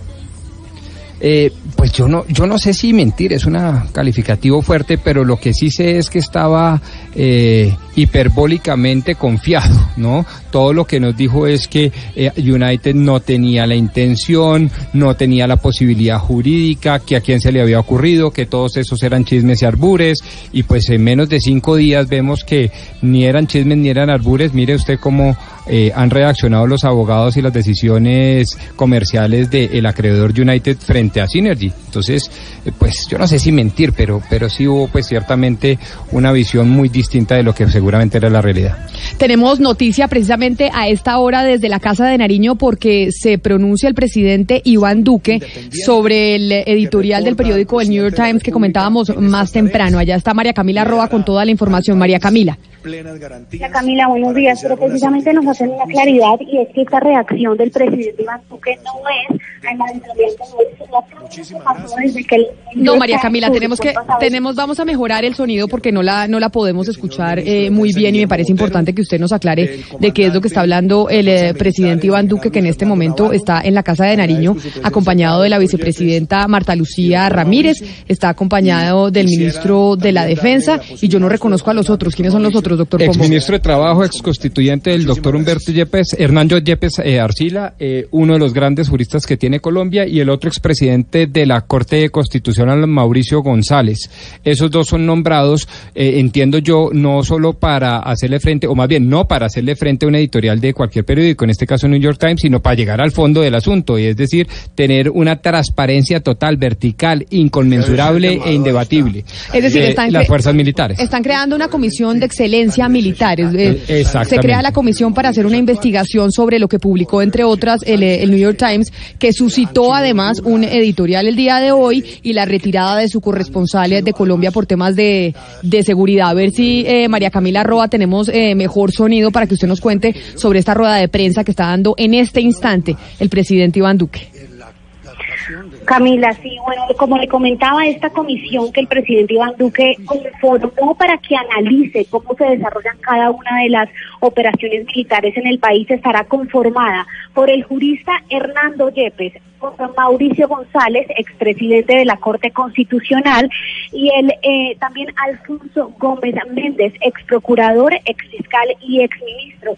Es un presidente que los primeros 30 días será de revisión de todos los manuales y protocolos del ejército y también estará, están mencionando Felipe Ortegón, secretario técnico. Dice el presidente que los tres grandes juristas independientes que integraron esta comisión pues han sido ya analizadas sus hojas de vida, que tienen solvencia profesional y ética para analizar también que todas las operaciones que ejecuta el ejército también cumplan con el derecho internacional y los estándares de las normas internacionales, Camila. Pues está dando entonces, eh, en este momento está hablando uno de los designados para esa comisión de excelencia para hacer la revisión de si esa política que se denunció en el New York Times pues podría llegar a generar una situación como la que se llamó de falsos positivos. Pero como se dice en Colombia, doctor eh, Pombo, cree una comisión para que no se sepa nada, porque cuántas comisiones no hemos creado y no hemos sabido mm, los resultados. Pues no, no, no, pero un momentico, dependiendo del tema. Si son comisiones para, por ejemplo, reformar la justicia, unas cosas mamutescas, esos generalmente no sirven para mucho. Si son comisiones que impliquen un alto costo, o sea, erogaciones grandes del presupuesto, tampoco sirven para mucho. Pero este tipo de comisiones en donde simplemente dejan unas derroteros, unas garantías, digamos, unas líneas de acción, suelen servir mucho. Entonces, por ejemplo, recuerde usted la comisión de la verdad del 85 frente al Palacio de Justicia y después la del 2008 o 2007 del, sobre el Palacio de Justicia. Son comisiones importantes, sin la más mínima duda. Ah, bueno, pero, pero eh, Camila, de cierta forma el presidente Duque está contemplando la posibilidad de que no se estaban dando órdenes adecuadamente en las fuerzas militares, concretamente en el ejército. Nombrando una comisión como esta, digamos, desestima las, eh, los señalamientos contra el New York Times por parte de algunos compartidarios suyos como María Fernanda Cabal, por ejemplo. Hugo Mario, pero algo más, eh, lo que está ordenando es la revisión de los manuales de operación, es lo que entiendo, ¿no? La revisión de los manuales de operación de las fuerzas militares. Es decir, que es un asunto que le compete obviamente el- al- al- y tiene que ver con todo lo que está ocurriendo, con todo, to- con todo este episodio de la de la publicación del, del- de, la, de la situación de que se había presentado con los supuestos falsos positivos. Pero digo, ordenar la revisión de los manuales de, de, de, de- de instrucción o los manuales de, la, de las fuerzas militares tiene una trascendencia muy grande porque es realmente meterse en el corazón del comportamiento de las fuerzas Oscar. militares en lo que tiene que ver con los civiles, por ejemplo. Si, si no hubiese eh, sido publicado este informe por el periódico norteamericano Camila, tal vez no se hubiera nombrado esta comisión. O tal vez sí. Eh, no, tal vez, ay, Pombo, No, no, pero no, como pero que no, tal vez sí, no. no. Eso sí no se lo No, cree Rodrigo, nadie, no. Rodrigo, pero Rodrigo, perdón, todo perdóneme esto- un segundo, no, pero que iban a crear esta comisión si no se publica esto, si sabían en el gobierno que iban a publicar esto del New York Times, razón por la cual se hace la rueda de Pero prensa yo les pregunto a ustedes que son los periodistas, y es que solo y únicamente el New York Times es el que ha relevado estas posibles irregularidades. La oposición colombiana en donde queda es una posición también muy seria que ha criticado fuertemente El- una pero, cantidad de cosas Pombo, de el- mano de senadores importantes, desde Petro, Pero venga, le digo una cosa. el señor Navas Talero. Decir que esta comisión se iba a crear si no había la publicación del New York Times, como lo dice Hugo Mario Palomar, si es un absurdo. Porque esta información, el gobierno nacional la conocía desde hace mucho tiempo porque ya periodistas se habían reunido con el presidente Iván Duque, ya se habían reunido en la Casa de Nariño para plantearle estas irregularidades, para plantearle estos interrogantes y no se había hecho absolutamente Sí, sí. nada. Se sale a hacer una rueda de prensa antes de la publicación del domingo del New York Times de la semana pasada porque sabían que esa publicación iba a va a salir. Entonces decir que esta comisión no la están creando porque el eh, porque salió publicado en un eh, en un medio de comunicación internacional si es eh, Bueno, pues yo, yo, yo no tengo esa certeza que ustedes tienen. Yo simplemente le estoy creyendo, por ejemplo, a nuestra corresponsal que en este momento está en Casa de Nariño y que introdujo diciendo que esta no era una respuesta al New. York Times. Punto uno. Segundo. no pero además no era una bueno, respuesta al New York Times del editorial de hoy Por eso. o sea no del editorial de hoy Sí, no sí, del sí. tema de la publicación Ah, de pues hace obvio, ocho es que días el tema de la publicación de hace ocho días como el de hace 30 días y el de hace 53 días, pues también es que hay un tema que está llamando la atención, que prendieron las alarmas y hay formas de reaccionar. En este momento el alto gobierno está reaccionando a través de una comisión de alto nivel, que además es pluralista, ¿no? Está metiendo gente conservadora, gente liberal y gente socialdemócrata. En fin, pero, Pero- espere y le termino con la tesis. Y la tesis mía es que yo no sé si esto es para responder o no, si esto es con ocasión o no, pero lo importante es que es en ejercicio de la, atribu- de la atribución del 189 constitucional, porque acuérdese que el presidente de la República es el comandante en jefe de las fuerzas militares y lo que está haciendo es depurar a través de una Pombo, de los mire, manuales mire. para ver si es o no política pública hacer falsos positivos y cometer este tipo de errores. Pero mire, le digo lo siguiente. Primero, exactamente usted tiene razón. Es una, es una comisión de grandes quilates, estamos de acuerdo. Pero mire la, la gran paradoja. La revisión de los manuales de operación de las fuerzas militares que vienen de los Estados Unidos. Porque casi todo lo que, está- lo que hace el ejército colombiano y las fuerzas militares de Colombia es por instrucción o por los No tengo manuales ni idea. que, No que- tengo que- ni idea. Yo no, yo no podría pues afirmar salen de eso. Estados Oscar. Unidos. ¿De no, dónde no van a tengo salir? ni idea. Mire la tengo gran idea. paradoja. Pero no tengo ni idea. Me, cuesta trabajo. se- tendríamos que comprobarlo. Me cuesta trabajo que el ejército de los Estados Unidos o el Departamento de Estado de los Estados Unidos o la Secretaría de los Estados Unidos venga a imponernos a nosotros los manuales de comportamiento militar. Yo no lo sé. Yo no lo creo. Me cuesta mucho trabajo creerlo. Pero lo que sí sé, y es lo grave y es donde quiero poner el dedo en la llaga, es que se están presentando anomalías. La pregunta de fondo debe ser si son anomalías como política de Estado en donde comprometan la voluntad del Estado o son simplemente irregularidades que se presentan Eh, no, en una organización es gigantesca y que obviamente debe llevar a unas condenas subjetivas, personales, individuales y no condenar Estamos al Estado como un todo. No, no, Ese es es- el gran debate. de acuerdo. No es, Es una que en política una sola y- semana es la segunda vez que hay una aceptación. Es la segunda vez que hay una aceptación de que lo que dijo el New York Times es verdad. ¿Por qué? Porque hace tres días el general Nicasio Martínez aceptó, eh, es decir, cuando hay, cuando él eh, llega y deroga toda la directiva que supuestamente eh, revivía los falsos positivos, ahí hay una aceptación y ahora se crea esta comisión que quiere decir una vez más que se acepta que hay una verdad y que hay que trabajar como sobre esa verdad.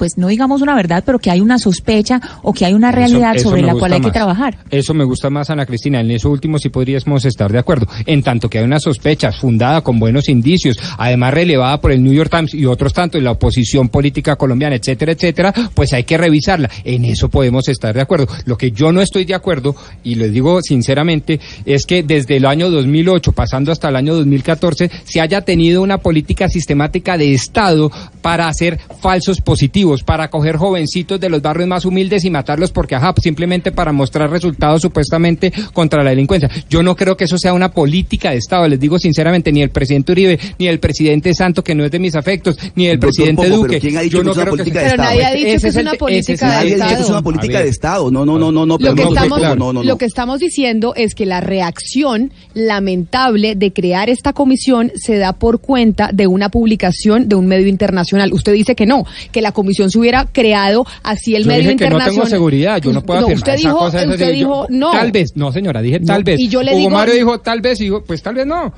Pues es- yo tengo el No, mismo vez derecho no, a- no, yo- No, yo- no, yo la estoy comisión seguro- no se yo hubiera estoy creado si seguro- no se publica en el New York Times. Yo también estoy Claro. segura, Bueno, totalmente. pero- si esto lo creo que ese publica, no es el si esto lo debate. publica, si esto lo publica el periódico de Titiribí, pues no hubiera pasado nada, no hubiese pasado nada, Rodrigo. Bueno, sencillamente ustedes son en un eso yo no les mundial. porque ustedes son más expertos en eso, pero lo que yo quiero decir que lo realmente de fondo sí estamos en presencia de una política de estado de exterminio, es decir, de una política de estado de falsos positivos. Yo Rodrigo Pombo creo que no que Colombia nunca la ha tenido y este es un tema trascendental frente a la narrativa histórica que se ha venido construyendo, porque claro, si el Estado es un instrumento que genera ese tipo de cosas de manera sistemática, pues obviamente debe ser sentenciado, debe ser condenado, debe ser reprochado y por lo tanto debemos indemnizar y toda esa cosa. Yo creo que no.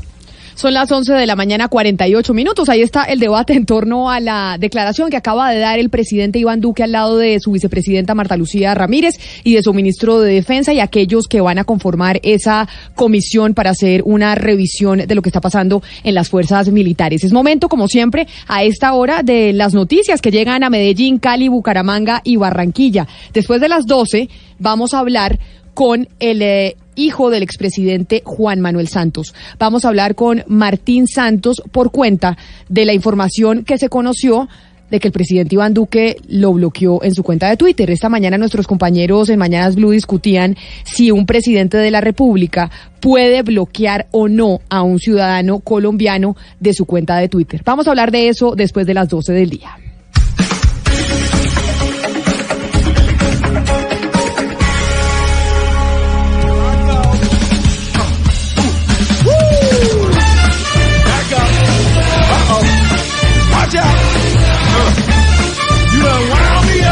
To show you what I'm working with. Uh, well, Alibaba, he had them 40 thieves. Shahrazad, he had a thousand tales. But master, you're in luck because up your sleeves you got a brand of magic never fails. You got some power in your corner now, heavy ammunition in your camp. You got some punch, pizzazz, and how all you gotta do is rub that lamp, and then I'll say, Mister Man, what's your name? Whatever, what will your pleasure be? Y Gonzalo nos vino de viernes con, eh, con músicas de películas. Esto es Aladino. Sí, una nueva versión que sale dentro de ese soundtrack de la nueva película Aladino. Aquí está Will Smith y que además encarna al genio de la lámpara con Friend Like Me. Otra canción, otro estreno del día de hoy. Le tengo noticia a esta hora con respecto a la acción de Avianca. Camila, para quienes están interesados, crece al 26.62% y a esta hora se cotiza en 3 dólares con 90 centavos. No, ni me diga eso porque me arrepiento de no haber, de no haber comprado la acción de Avianca, Pombo. Es que usted y yo por eso es que no somos ricos. esa, esa, es la, esa es la razón. Pues es que era muy riesgoso comprarlo. ¿Qué tal que de pronto siguiera bajando y uno dice, ay, ¿para qué yo compré? Yo le hice caso a Pombo, un desastre. Es que No, por no. eso el tema de la bolsa es para gente que no tenga hígado, porque Sí, uno le da una úlcera, imagínese uno pensando ahí perdiendo la platica por cuenta del, eh, del mercado, no, Sí, no es fácil. que, ¿Quién se iba a imaginar? Buenas, buenas tardes. Don, Camila. don Eduardo, bienvenido. ¿Quién se iba a imaginar que por cuenta de todo este revuelo iban a aumentar de esa manera los precios de las acciones? Correcto, pero si ve, por eso Así como pudo haber subido, pudo haber perfectamente caído porque ante una medio incertidumbre aquí, pues, ¿no? Ya que, ya que usted está en, eh, en cabina, quiere decir que tenemos noticias de Bogotá y la región. Y precisamente cuando hablamos de la región nos referimos, entre otras cosas, al departamento del Meta. Lo que está pasando con la vía Bogotá-Villavicencio. ¿Qué vía crucis el que están viviendo aquellas personas que transitan por esa vía? Bueno, ah, para, para empezar, Camila, decirle que a través de las redes sociales se ha venido difundiendo un mensaje que dice que está cerrada la vía todo el fin de semana y que la reabren el lunes a las 6 de la mañana. Sobre eso es fake news. ¿No? Noticias empezó- falsas. Sí, se empezó a difundir, le está llegando a mucha gente a través de WhatsApp y demás. Si usted le llega a, y, o llega a recibir este mensaje, sepa que es falso. Ahora, la vía sigue con complicaciones. En estos momentos, de hecho, está cerrada por eh, la caída de material. Y hay una historia que nos tiene hasta ahora Carlos Andrés Pérez. Imagínense que hay un grupo de niños deportistas que no van a poder llegar a un campeonato, un compromiso que tenían para este fin de semana por ese problema en la vía, Carlos Andrés.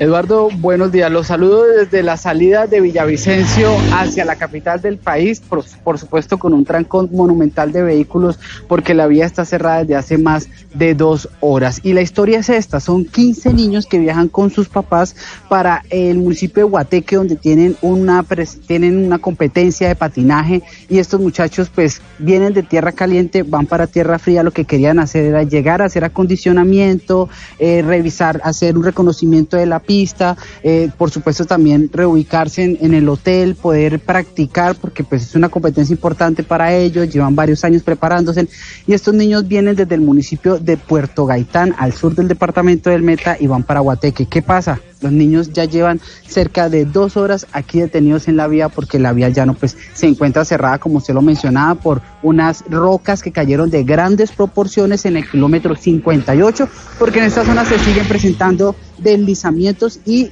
lluvias eh, en el kilómetro 58 de la vía llano, Eduardo. 11 de la mañana, 53 minutos, todavía muy complicado entonces allí el paso en la vía a Villavicencio. Toda una incertidumbre, ¿no? ¿Usted se le ocurriría irse para Villavicencio? No, este tengo un amigo, tengo un amigo que tiene una finca por los llanos y siempre lo invito a cosas el fin de semana y siempre me dice que no, que no, que él no va porque se va para su finca y que eso le da mucha pereza quedarse en Bogotá. Ajá. Tenía una fiesta este fin de semana, me había, o sea, el fin de semana pasado, Sí, sí, sí. y me había dicho, no, no voy a ir porque me voy para la finca. Para Pero- una fiesta de cumpleaños, lo invité a mi fiesta de cumpleaños. Me dijo, no, no voy a ir, qué pena, tengo viaje a la finca. Y yo a, a mitad de semana me escribe, oye, todavía estoy invitado a tu cumpleaños. Y le dije, ah, sí, porque está cerrada la vía al llano, entonces ahí sí viene a mi casa a mi Le cumpleaños. cerraron una vía, entonces abre la otra. Exacto, la de la fiesta en Bogotá. Exactamente, son las 11.54, Camila. Le tengo eh, historias y una denuncia muy grave que se conoció a través también de las redes sociales. Esto tiene que ver con una grabación que apareció supuestamente con amenazas ahora de los conductores de las plataformas que están ofreciendo todos estos servicios de transporte. Una amenaza contra los taxistas. Acuérdese que antes habíamos conocido que los taxistas eran quienes decían que había operativos y demás para tratar de ayudar a las autoridades a coger a los conductores de estas plataformas, pero ahora habría un mensaje y bastante violento viceversa, es decir, las plataformas, los conductores de las plataformas contra los taxistas. ¿De qué se trata, Luis Fernando? Eduardo, buenas tardes. Mire, es una nota de voz que ha circulado ya durante las últimas horas en varias redes sociales y cadenas. En el mensaje, la persona que se identifica como Gerardino Gómez invita a los conductores de las diferentes plataformas eh, tecnológicas a atacar taxistas. Escuchemos. Es hora de que nosotros nos unamos, de que nuestro gremio se una y así como ellos hacen el plan fiesta, que es pedir el servicio privado de nosotros y entregarnos a la policía, también nosotros nos unamos a nivel Bogotá y a nivel nacional a coger taxistas y a empezar a romperle los carros, a empezar a atracarlos. Es una denuncia bastante fuerte y también le preguntamos al coronel Gustavo Blanco, comandante operativo de la Policía de Tránsito en Bogotá, sobre estos hechos. La policía nos dice no tiene registro hasta el momento de algún caso de violencia que vincule a taxistas y a conductores de plataformas. de audios que indican posibles eh, enfrentamientos y retaliaciones entre los gremios de taxistas y gremios de plataformas. Sin embargo, no se ha pasado al hecho. No hemos tenido situaciones donde esto efectivamente haya ocurrido o existan agresiones entre los dos.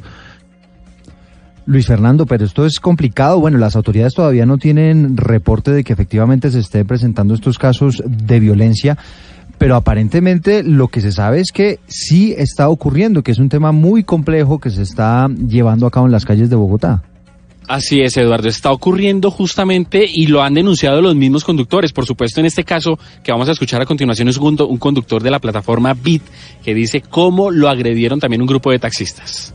Cuando me di cuenta del otro lado del parque, llegaron tres taxis más y dos manes del parque. Y una vez me empezaron a sacar por la ventana y con la valla me zaparon un vadillazo en la cara. Mire, Manuel Torres es el eh, representante de Cabify en Colombia y le preguntamos también sobre estos hechos. Si hay registro, por supuesto, de agresiones a sus conductores, por lo menos para esta plataforma tecnológica. De hecho, confiamos plenamente en el comportamiento tanto de nuestros taxistas como de nuestros socios conductores. Creo que ya es hora de pasar esa página que tilda a todos los taxistas negativamente. Todos sabemos ya que, que los buenos son más. ¿ya? Al final del día, ya sea desde un taxi o desde un carro particular, todos tenemos el mismo propósito, que es mover las ciudades ellos por lo pronto tampoco tienen algún tipo de registro sobre este tipo de hechos. Pero nosotros preguntándole a los taxistas en la calle nos hemos enterado justamente que sí, y eso es más normal. Incluso se cierran en las calles, se ponen algunas citas, piden también algunos servicios para caer eh, encima de quienes están Mm. transportando lo que consideran también los taxistas de una, un servicio ilegal. Casi es una situación que Fernando. se da Casi Luis Fernando, que es un secreto a voces, el tema de, de, esa mm, tensa situación que se está dando entre taxistas y conductores de, de este tipo de plataformas. La gran pregunta es qué tanto, ¿no? Porque nos decía usted y nos contaba Luis Fernando que no es fácil poner una denuncia cuando usted, por ejemplo, es un conductor de este tipo de plataformas, pues porque básicamente están trabajando de manera ilegal. Claro, dice, va, bo- nos dijo nos dijo uno que nos pidió justamente reserva de su nombre, dice, mire, yo me pongo a decir y a, y a- y a denunciar ante la policía que me han agredido, soy conductor de Uber, pero lo primero que me van a hacer es detener mi vehículo y cancelar mi licencia o por lo menos sancionar mi licencia de conducción. No me voy a someter a eso. Bueno, pues Camila, le tengo invitado para hablar de este tema. A ver, ¿a quién tenemos? Porque resulta que en ese primer audio que nos presentó Luis Fernando Acosta se habla de Hugo Espina y hay una amenaza muy grave que preferimos no pasarla aquí al aire, pero se habla una, de, de una amenaza muy grave contra la vida del señor Ospina. Eh, Hugo, ¿cómo le va? Y usted como representante de los taxistas aquí en Bogotá, ¿ya tiene conocimiento de estas denuncias? ¿Qué le, qué le han dicho? Eh, muy buenos días, Eduardo, Camila y Luis Fernando. Sí, hombre, pues no es solamente esta amenaza. A comienzos de año, cuando Camila y varios medios de comunicación sacaron que iban a cancelar las tarjetas de propiedad de los vehículos, eh, le tomaron fotos a mi hija eh, yendo para el colegio y me mandaron las fotos de la niña en un parque, estaba con la mamita y también dijeron que me la iban a asesinar. Ya la policía y la fiscalía tienen el caso, mi hija tiene medida de protección por parte de la Policía Nacional y también eh, en la vivienda mía también hay medida de protección por parte de la CIPOL de la policía. ¿Qué tan tensa es la situación en estos momentos en las calles de Bogotá frente a este tema de los taxistas y los conductores de las plataformas? Pues mire, Eduardo, eh, definitivamente nosotros, eh, es un secreto a voces, eh, pues el gremio de taxistas, a pesar de que está en una crisis económica muy fuerte, llevamos más de siete compañeros que se han suicidado porque el taxista sacó un crédito hipotecario y resulta que ya no pudo con esta ilegalidad porque ya tenemos demasiados vehículos trabajando en la capital de la República particulares, entonces ya no hay trabajo para nuestros conductores y para los propietarios. Eh, a raíz de eso, pues muchos compañeros perdieron su taxi, perdieron su apartamento y pues muchos no resistieron esa, esa trágica noticia que les dio el banco y terminaron suicidándose eh, en varias partes del país. Pues muy compleja esa situación, pero hablando puntualmente, eh, Hugo, de las agresiones mutuas, hablamos de estos enfrentamientos en las calles entre taxistas y conductores, ¿eso es algo que se está presentando en las calles? Eh, sí, es un secreto a voces, sí se sigue presentando, es cierto. Yo aprovecho este espacio, Camila y compañeros, para enviarle un mensaje a todos nuestros compañeros taxistas en todo el territorio nacional. Y es que nosotros ya estamos cansados de tanta violencia. Nosotros ya estamos cansados de que alguien intenta tomar la justicia por sus propias manos. Y desde aquí le hago un llamado urgente al gobierno nacional. Primero, a que me proteja la integridad física a mí como líder gremial. Porque la cabeza visible en todo el territorio nacional, pues es Hugo Ospina. Pues yo soy el que tengo las demandas, yo soy el que tengo todas las acciones en contra del gobierno nacional y pues han salido todas una a una, no con la rapidez que todos quisiéramos, pero yo sí quiero hacer un llamado a la calma a todos nuestros compañeros. Nosotros no somos la autoridad en las calles. Quienes son las autoridades son las legalmente establecidas por la Constitución y la ley. Don Hugo, esto es un mensaje básicamente a sus compañeros, aquellos que también en algunas oportunidades han usado la violencia en contra de aquellas personas que están utilizando las plataformas digitales para prestar servicio de transporte. Es lo que le entiendo. Para todos, tanto para un lado como para el otro. Yo invito a todos y cada uno de los compañeros, tanto de un lado como del otro, que no nos tomemos la justicia por nuestra propia mano y exigirle al gobierno nacional que tome las acciones correspondientes. Aquí nadie está en contra de la tecnología, Camila. Aquí lo que está en juego es que el gobierno nacional determine de una vez por todas si un vehículo particular puede prestar el servicio público de pasajeros, sí o no.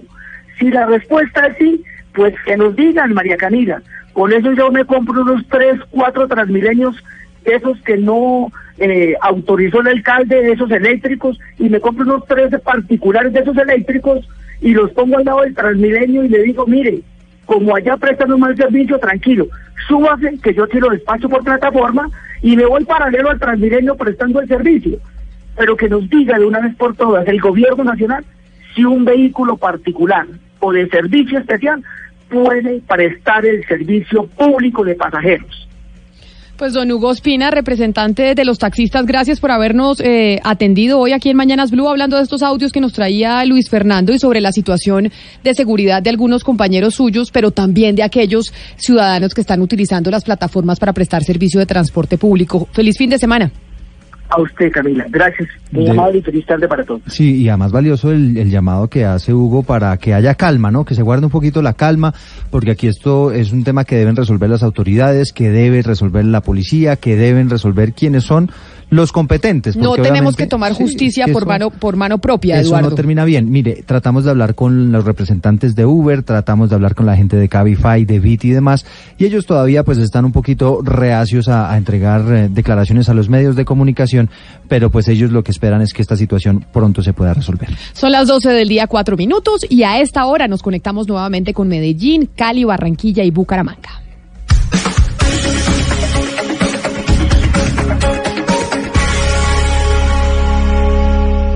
Conectamos voces e ideas.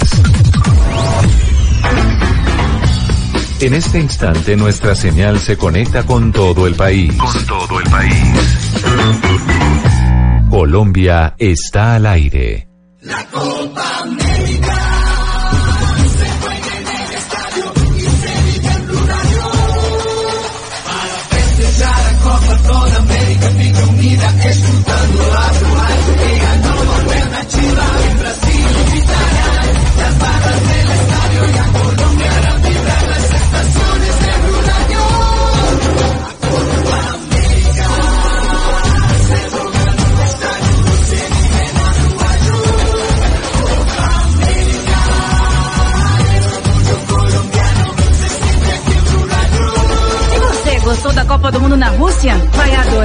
Copa América no Brasil. Colombia está al aire.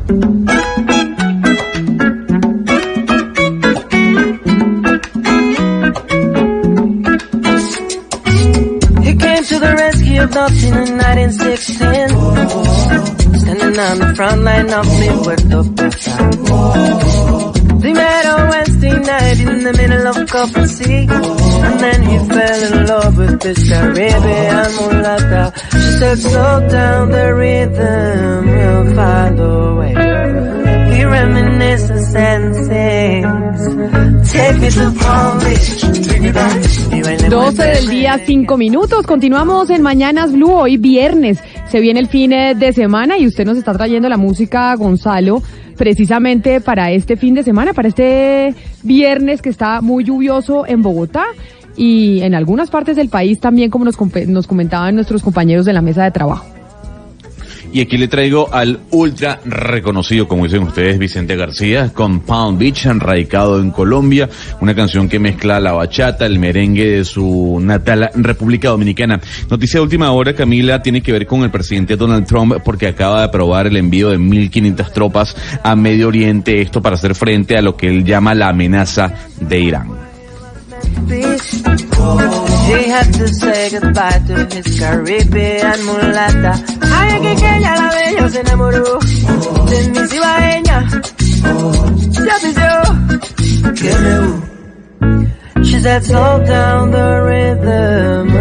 Esta mañana estaban eh, discutiendo nuestros compañeros de la mesa de trabajo si el presidente de la República o un funcionario, un funcionario cualquiera a través de su cuenta de Twitter, utilizando su cuenta personal, tenía la potestad o podía, digamos, constitucionalmente bloquear a un eh, ciudadano que lo sigue y si eso eh, era correcto o no.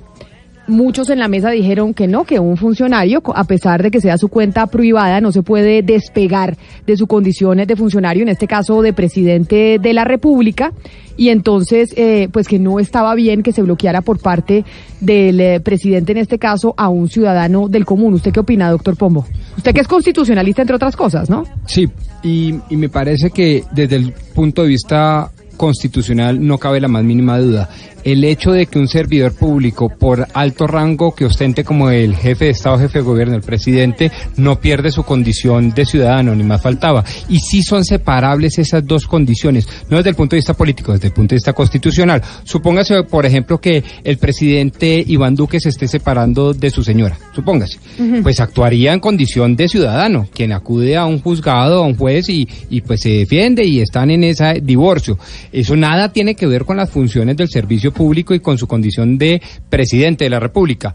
Entonces, desde el punto de vista constitucional, creo que no cabe la más mínima duda que son condiciones separables, diferenciables, y eso se predica a muchísimos derechos. Uno de estos, en la forma en cómo interactúe con eh, pues con los seguidores a través de las redes sociales. ¿Qué si no se puede hacer? Por ejemplo, lo que hacía Hugo Chávez eh, en Venezuela. ¿Se acuerda usted que cuando llegó al seguidor número 3 millones le regaló una casa con los recursos públicos? Pues eso sí, obviamente no se puede hacer porque ahí confundió, mezcló una situación personal con una situación de servicio público. Y eso es lo que precisamente se reprocha desde el ¿Y derecho. qué pasa cuando, por ejemplo, eh, los funcionarios utilizan sus cuentas personales para hacer pronunciamientos que tienen eh, que ver con el ordenamiento eh, jurídico, con los temas Con lo públicos público, que afectan Camila. a todos los ciudadanos? ¿Ahí qué pasa? Sí, es que es que, por ejemplo, Camila, hace hoy exactamente hace un año, una jueza federal de Nueva York le dijo al presidente Donald Trump que violaba la Constitución cuando bloqueaba usuarios en, Twitter. Precisamente hoy casualmente se cumple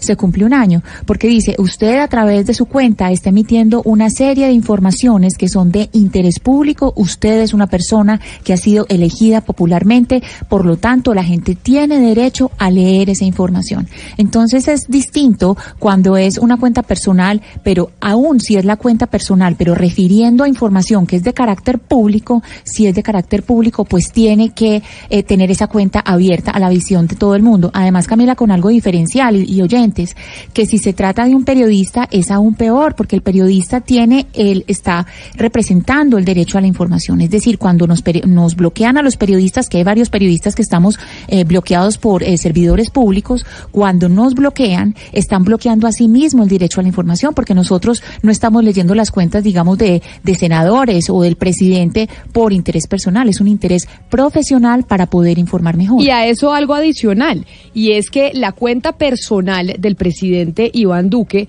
probablemente no está siendo manejada directamente por él, sino hay un community manager que está siendo contratado y pagado con los impuestos de todos los colombianos. Y si esa cuenta está siendo util- utilizada y manejada por un community manager pagada por todos los colombianos, pues todos los colombianos debemos tener derecho a poderla leer. No, yo estaría en desacuerdo con esa apreciación última Camila, de pero Camila. Lo que ocurre es que se dice que el presidente de la República siempre es presidente de la República, donde esté es presidente de la República y como tal la cuenta es del presidente de la República. Es decir, el presidente de la República en Estados Unidos o en Colombia, digamos, no tiene una cuenta personal. Como, como la podemos tener cualquiera de nosotros. La cuenta del presidente de la República, del doctor Iván Duque, es una cuenta institucional que corresponde a la persona que está al frente del Estado. Por eso es que se dice en este caso, por ejemplo, que él no puede bloquear a nadie porque resulta que él está en funciones presidenciales siempre. No, pero me perdí. Estamos hablando de la cuenta personal, porque Pues- hay una de la presidencia de la República no, es que de no- Iván es- Duque y hay una Claro, cuenta pero del- como las usan para las dos cosas, o sea, como la personal Claro. la usan para temas públicos. Pero es que yo sí creo que son cosas distintas. Y además, los ejemplos, creo, a mi juicio, desde el punto de vista eminentemente constitucional, no son felices. Punto uno. El hecho de que se esté utilizando un community manager no significa que la cuenta necesariamente se vuelva pública. Es decir, lo que tenemos que reprochar es, oiga, señor, con mis impuestos no ponga su community manager o con mis impuestos no haga mercado personal, ni con mis impuestos lle- lleve a sus primo hermano a viajar por Pero el es mundo. que mire, por ejemplo, es otra cosa. le leo el último trino del, del presidente Duque, el último. claro. El último, a ver si esto tiene algo que ver con, con temas personales o No, si es un ser tema públicos, o si no es un tema de no, por eso entonces entonces todos los ciudadanos deberían tener derecho a verlos. Claro, Por eso- pero no significa que lo podamos imponer a un ciudadano, en este caso presidente de la República, ministro, el que sea, que tenga que recibir a todo el Do- mundo. Doctor Pombo, pero, ¿por perdóneme, doctor Pombo. Eh, deme un ejemplo de un, de un Twitter, de un trino del doctor Iván Duque como persona natural, digamos, no como presidente de la República. No, no, pues yo no, no, no sigo en ese ni Es que siempre es presidente de la República. No, Pero pero, además- pero, pero,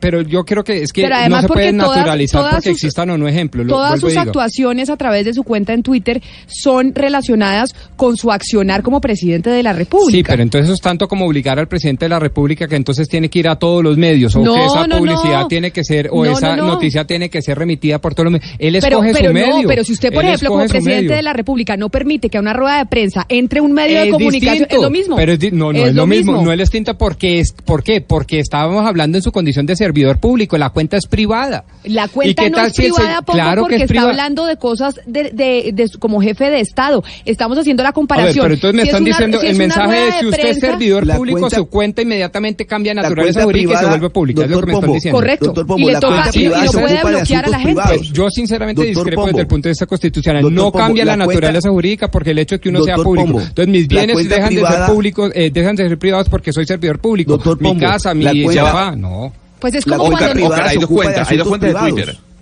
No, hay dos cuentas de Twitter. Una, una cuenta de presidencia y otra cuenta del señor Iván Duque. Estamos hablando de la segunda, ¿no? presidencia. Es, es- exact- exactamente, por eso hay una, hay una diferencia. Una cosa es la cuenta de Twitter de la presidencia de la República, que es la institucional, y la otra es la del presidente Iván Duque. Cuando el presidente Iván Duque salga de la presidencia, esa cuenta seguirá siendo de él. Y él podrá tener lo que quiera. Ah, claro, pero ya no es presidente, de acuerdo, estamos de acuerdo, Gonzalo, pero ya no es presidente en ese momento. Ahora es presidente de la República. Ahora, exactamente. Pero, pero, yo- Claro. pero ¿cuál es el, repito, qué pena, no entiendo el fundamento. El O sea, fundamento yo es entiendo el la descripción, pero ¿cuál es el fundamento? El fundamento, le estamos explicando, es el siguiente. Es que usted, cuando es presidente de la República, usted no se puede apartar de su cargo nunca. Es presidente es de la República 24 horas al día. Y Entonces cuando va al juez de familia para divorciarse, no se puede apartar de su cargo. No, pero si usted No, como pero ¿eso qué presidente, que si usted como No, pues, presidente que- que le esa- pega a su señora, mire- obviamente genera un escándalo muchísimo mayor y, y obviamente hay un trato distinto porque usted es presidente de la Y República. si fuera el Papa también el que le pega a un obispo, pues es un escándalo porque es de, de público conocimiento. Sí, Claro, y- pero por eso- Pero la naturaleza jurídica no la veo por ningún lado. que usted a través de su cuenta de Twitter como funcionario, como presidente de la República, está entregando información que concierne a todos los colombianos. Sí. Presidente usted de todos los colombianos. Sí. Esa cuenta de Twitter manejada por un community manager que pagan lo que es pagado por los impuestos de todos los colombianos, no puede entonces usted, porque dice Iván Duque o digamos Donald Trump en el caso de los Estados Unidos, como lo decía eh, Ana Cristina Restrepo desde Medellín, decir, ah, yo bloqueo a un ciudadano. Porque, Bueno, por, porque pero- quise. Pero vuelvo y les digo, yo creo que el hecho de que quien la maneja, community manager, el primo hermano, la señora, etcétera, o el tipo de información que se maneja, no desvirtúa la naturaleza jurídica de la cuenta. Es lo que estoy tratando de decir. Si eso fuese así, imagínese, yo periodista, entonces estoy bloqueando a alguien y me dice, no, usted no puede bloquear porque la información suya es pública, es de todos, entonces usted no lo puede bloquear. Imagínese. Ahí dónde- es donde se entiende, Por ahí es donde se entiende la naturaleza de la orden que le dio esa jueza Trump hace un año, porque fue sobre la cuenta personal de él, no fue sobre la cuenta de POTUS, que es la cuenta eh, oficial del presidente de los Estados Unidos, sino de la cuenta de Real Donald Trump, que es la de él. ¿Por qué le da esa orden? Es de alguna manera para decirle, mire, si usted va a usar su cuenta personal para asuntos de Estado, entonces pórtese como un jefe de Estado. Usted se tiene que, se tiene que ajustar a las normas de un jefe de Estado. Es de alguna manera domesticarlo y decirle, hay unas normas y si usted va a usar una cuenta personal como jefe de Estado, pues ajústese a esas normas y tiene que, eh, eh, por supuesto, tiene que ajustarse a lo que es una democracia. Y la democracia es, si usted fue elegido popularmente, tiene que ser igualmente plural y aceptar esa pluralidad. Si no le Claro, gusta, pues que es el derecho constitucional orden estadounidense. El colombiano, tengo entendido, es distinto. Yo no conozco ningún fallo, puedo equivocarme, pero yo no no, pues conozco es que ningún no, solo no ha fallo. habido, es que no ha habido fallo. En, este, en, en Estados Unidos tampoco había habido fallo porque estamos en temas de nuevas tecnologías. Pero no necesariamente tiene que haber un fallo para que digamos entonces si hay algo que es constitucional o no. Es decir, porque entonces cada cosa tendríamos que meterla en la constitución y tendríamos una constitución de 10.000 folios. Bueno, casi lo tenemos, pero, pero pero mire, eso es eh, otro tema. Y doctor segundo, es que yo no estoy eh, además diciendo en sobre este la interpretación, el fundamento jurídico para llegar a esa conclusión. En este caso, la jueza le dice a Trump, por ejemplo, usted no puede bloquear a nadie porque usted es el presidente de Estados Unidos y este señor es un ciudadano de Estados Unidos y tiene derecho a saber lo que usted está haciendo. ¿Y qué tal Pero- que no pueda es- bloquear a un iraquí? Pero vengan, vengan. Hágame el favor, que tiene que ver la relación de que- no, no, no, ciudadanía. A ver, doctor Pombo, pero no llevemos las cosas a los extremos porque así eh, no nos vamos pero- a entender nunca. No, no, no, es que si En este violamos caso, los fundamentos filosóficos terminamos llegando a unas conclusiones erradas, es lo que estoy diciendo. Pero miren, está buenísima la discusión, pero la discusión se suscita por cuenta precisamente del bloqueo por parte del presidente Iván Duque a eh, la cuenta del hijo eh, del expresidente Juan Manuel Santos, de Martín Santos, a quien hemos invitado hoy aquí a Mañanas Blue. Martín, bienvenido y muchas gracias por estar con nosotros eh, el día de hoy en Blue Radio. Mila, gracias a ustedes. eh, un saludo especial a Ana Cristina, Rodrigo, Hugo, Gonzalo, Oscar y a todos los oyentes. Martín, ¿cuándo lo bloqueó el presidente de su cuenta de Twitter? Esto creo que fue, debe haber sido ayer o antier en algún momento. No estoy muy seguro del momento preciso. ¿Y usted cree que el presidente lo bloquea? ¿Por qué razón? Porque nosotros hemos hecho muchas especulaciones, sabemos de lo que usted ha trinado constantemente desde que su papá dejó de ser presidente de la República. ¿Cuál es la razón por la que usted cree que el presidente lo bloqueó? Francamente, eh, este tema de la bloqueada o de la no bloqueada me parece eh, una bobada. Lo que sí creo es que mm, los colombianos debemos estar abiertos a la crítica, al debate.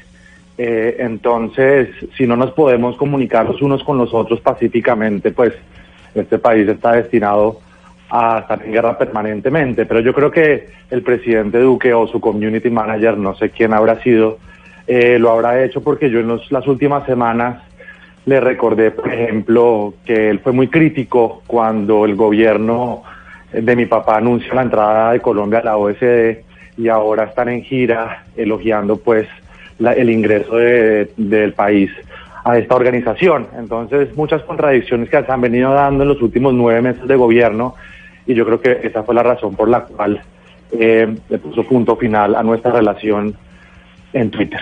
Pero Martín, ¿usted por qué se ha dedicado a hacer eso? ¿Por qué, digamos, está haciendo como activismo a través eh, de Twitter, criticando y recordando cosas que habían pasado en el gobierno de su papá y cosas que están eh, mal en el gobierno actual? ¿Por qué razón eh, se ha dedicado usted en estos últimos meses del gobierno del presidente Duque a eso, a recordar eh, cosas y a pisar callos a través de las redes sociales? Eh, Martín Santos, Camila Zuluaga, Ana Cristina Restrepo, cualquier persona eh, está en su derecho de opinar frente a la coyuntura actual del país. Yo no creo que me haya dedicado pues día y noche a atacar al gobierno. Si usted ve mi cuenta de Twitter muchas veces eh, los he felicitado por unos logros que han obtenido, como por ejemplo celebré mucho la visita del presidente Duque a Silicon Valley, que me parece eh, una visita, a pesar de que eh, pasó un poco por de agache, me parece una eh, señal muy importante para los jóvenes emprendedores del país. Eh, pero simplemente eh, en aras de tratar de que el presidente Duque y su gobierno no se tire la paz, por ejemplo.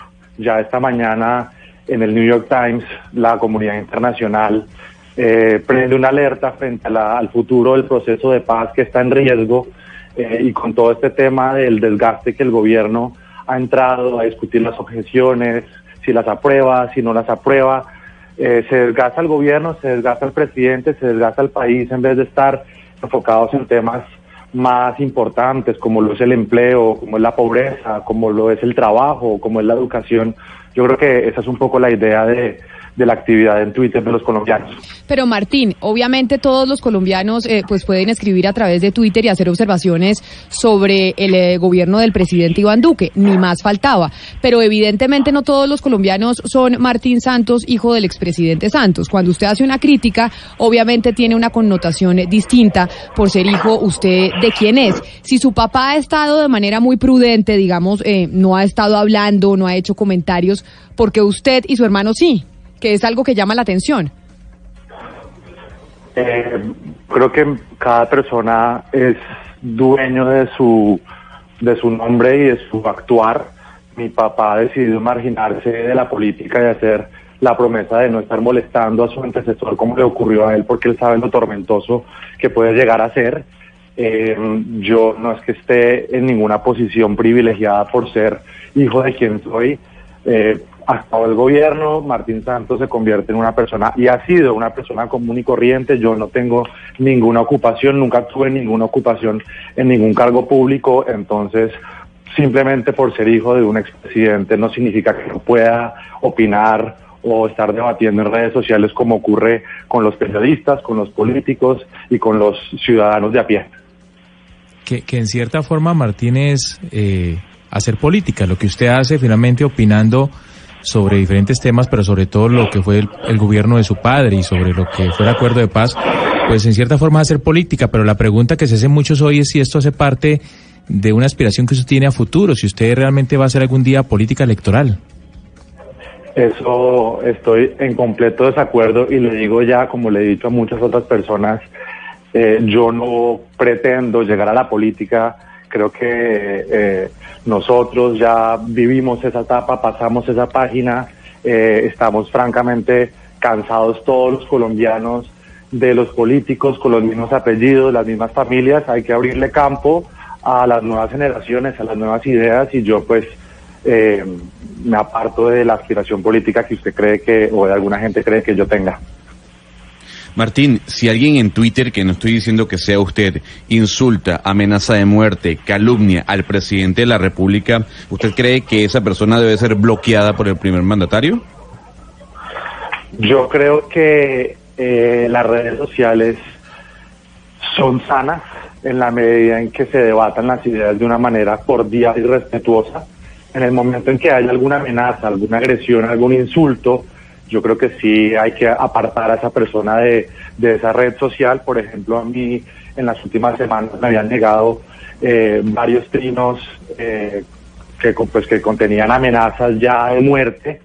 Eh, reporté un par de cuentas y mis seguidores me ayudaron a reportarlas también y Twitter procedió a cerrarles y a abrir una investigación y se, le cerraron las cuentas y pues yo creo que eso sí es una manera saludable de, de usar estas redes sociales. En el momento que haya insulto, amenaza, ahí sí uno tiene que trazar la raya.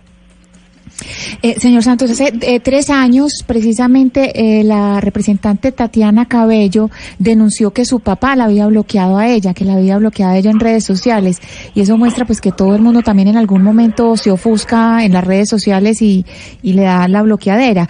Eh, aquí la pregunta es por los bloqueos diferenciales. ¿Usted cree que de alguna manera hay personas que por su cargo público eh, o por su función en la sociedad no deberían ser bloqueadas. Es decir, hay eh, diferencia entre los ciudadanos y la labor que cumplan esos ciudadanos en la sociedad, digamos representantes eh, o servidores públicos o periodistas que les sirven el derecho a la información. Lo primero o da lo mismo bloquear a cualquiera. No, lo primero es que no me, no me digas, señor Santos, que me siento viejísimo. Dime Martín, pero yo estoy de acuerdo con tu apreciación, eh, la, ley, la, la oí esta mañana, y sí estoy de acuerdo con que si uno es funcionario público, uno debe ser un poco más, debe, debe tener unas reglas distintas al ciudadano de a pie en la medida en que la información que uno eh, suministra a través de una red social impacta a todo el país. Entonces yo creo que sí existe una diferencia tajante entre, entre si uno es servidor público o si uno es un colombiano común y corriente. ¿A cuántos seguidores de esos que constantemente te están insultando o lo están insultando has bloqueado? ¿Usted cuántas personas ha bloqueado por cuenta de que todo el día están dando lora y están insultando? La verdad muy poco, ¿sabe? La verdad, la verdad muy poco en el momento pues que, que hay alguna grosería o alguna ofensa, eh, las dejo pasar, tampoco es que esté revisando todo el tiempo quién le escribe a uno porque eso es un- una tarea muy desgastante y veo que, que está agrediendo permanentemente, tiene pocos seguidores, si su foto de perfil es algún animal o algún dibujo raro, pues obviamente esa persona es paga, es un troll, que sabemos que hay millones y millones, en, en- no solamente en Colombia, sino en el mundo, pagados por eh, di- distintos eh, movimientos. Entonces, pues en ese caso yo sí procedo a, a. Martín, usted mencionó ahora el, el editorial del periódico New York Times. ¿Está usted totalmente de acuerdo con todo lo que dice el editorial? ¿Usted cree que hay personas que están saboteando el acuerdo de paz? ¿Quiénes son esas personas? A mí me preocupa bastante que un periodista de un medio tan reconocido como el New York Times haya tenido que abandonar el país por cuenta precisamente de unos trinos de una senadora. Eso me parece supremamente grave. Eh, no va de acuerdo con el, la política que dice el presidente Duque tener de la inclusión y de la libre expresión. Eh, y este rifirrafe que ha habido entre el gobierno y el New York Times no le conviene absolutamente a, nadie. Nosotros hace unos años estábamos en la carátula, en la portada, primera página del New York Times como el segundo destino eh, turístico más importante del año, recuerdo eso perfectamente, y ahora las primeras páginas es que de pronto empieza a renacer el tema de, de los pasos positivos, entonces yo creo que es un tema bastante delicado, eh, no solamente por, por el fondo del asunto, sino porque también frente a la comunidad internacional nos ponen unas nos ponen aprietos en una situación supremamente difícil. Y la verdad es que el cuerpo diplomático del gobierno de, de Iván Duque no ha logrado eh, dar, dar, dar ese salto y en vez de estar a la retaguardia buscar a ver cómo es que nos eliminan más visas, cómo traemos más inversión Sí. extranjera, cómo nos abren las puertas a nosotros los colombianos en el resto del mundo. Pero venga, por- porque no está respondiendo la pregunta, Martín. ¿Quiénes están saboteando el acuerdo de paz? Ah, se la respondo concretamente. Los saboteadores del acuerdo de paz son aquellas personas que no quieren que se sepa la verdad sobre el conflicto armado, son aquellas personas que se nutren políticamente de la confrontación armada. Eh, obviamente sabemos que en Colombia el odio mueve más votos que la compasión o que el perdón. Es mucho más eh, popular la guerra que la paz son esas personas que eh, del diario vivir se alimentan de, de la guerra y por eso no quieren pasar la página porque si no su presencia en el panorama político simplemente se desaprecia. Pero digamos, pongámosle nombre. ¿Usted cree que, por ejemplo, el expresidente Álvaro Uribe saboteó la paz? Sin duda alguna, sin duda alguna. Eso, pues yo creo que hay personas, debe haber muy pocas personas que estén en desacuerdo con esa apreciación. Eh, uno puede estar de acuerdo o en desacuerdo con, con el proceso de paz, pero yo creo que es momento que los colombianos ya pasemos esa página y le metamos más al asunto de la educación, de la infraestructura, eh, del empleo. Hemos estado desgastándonos 50 años en este proceso de paz.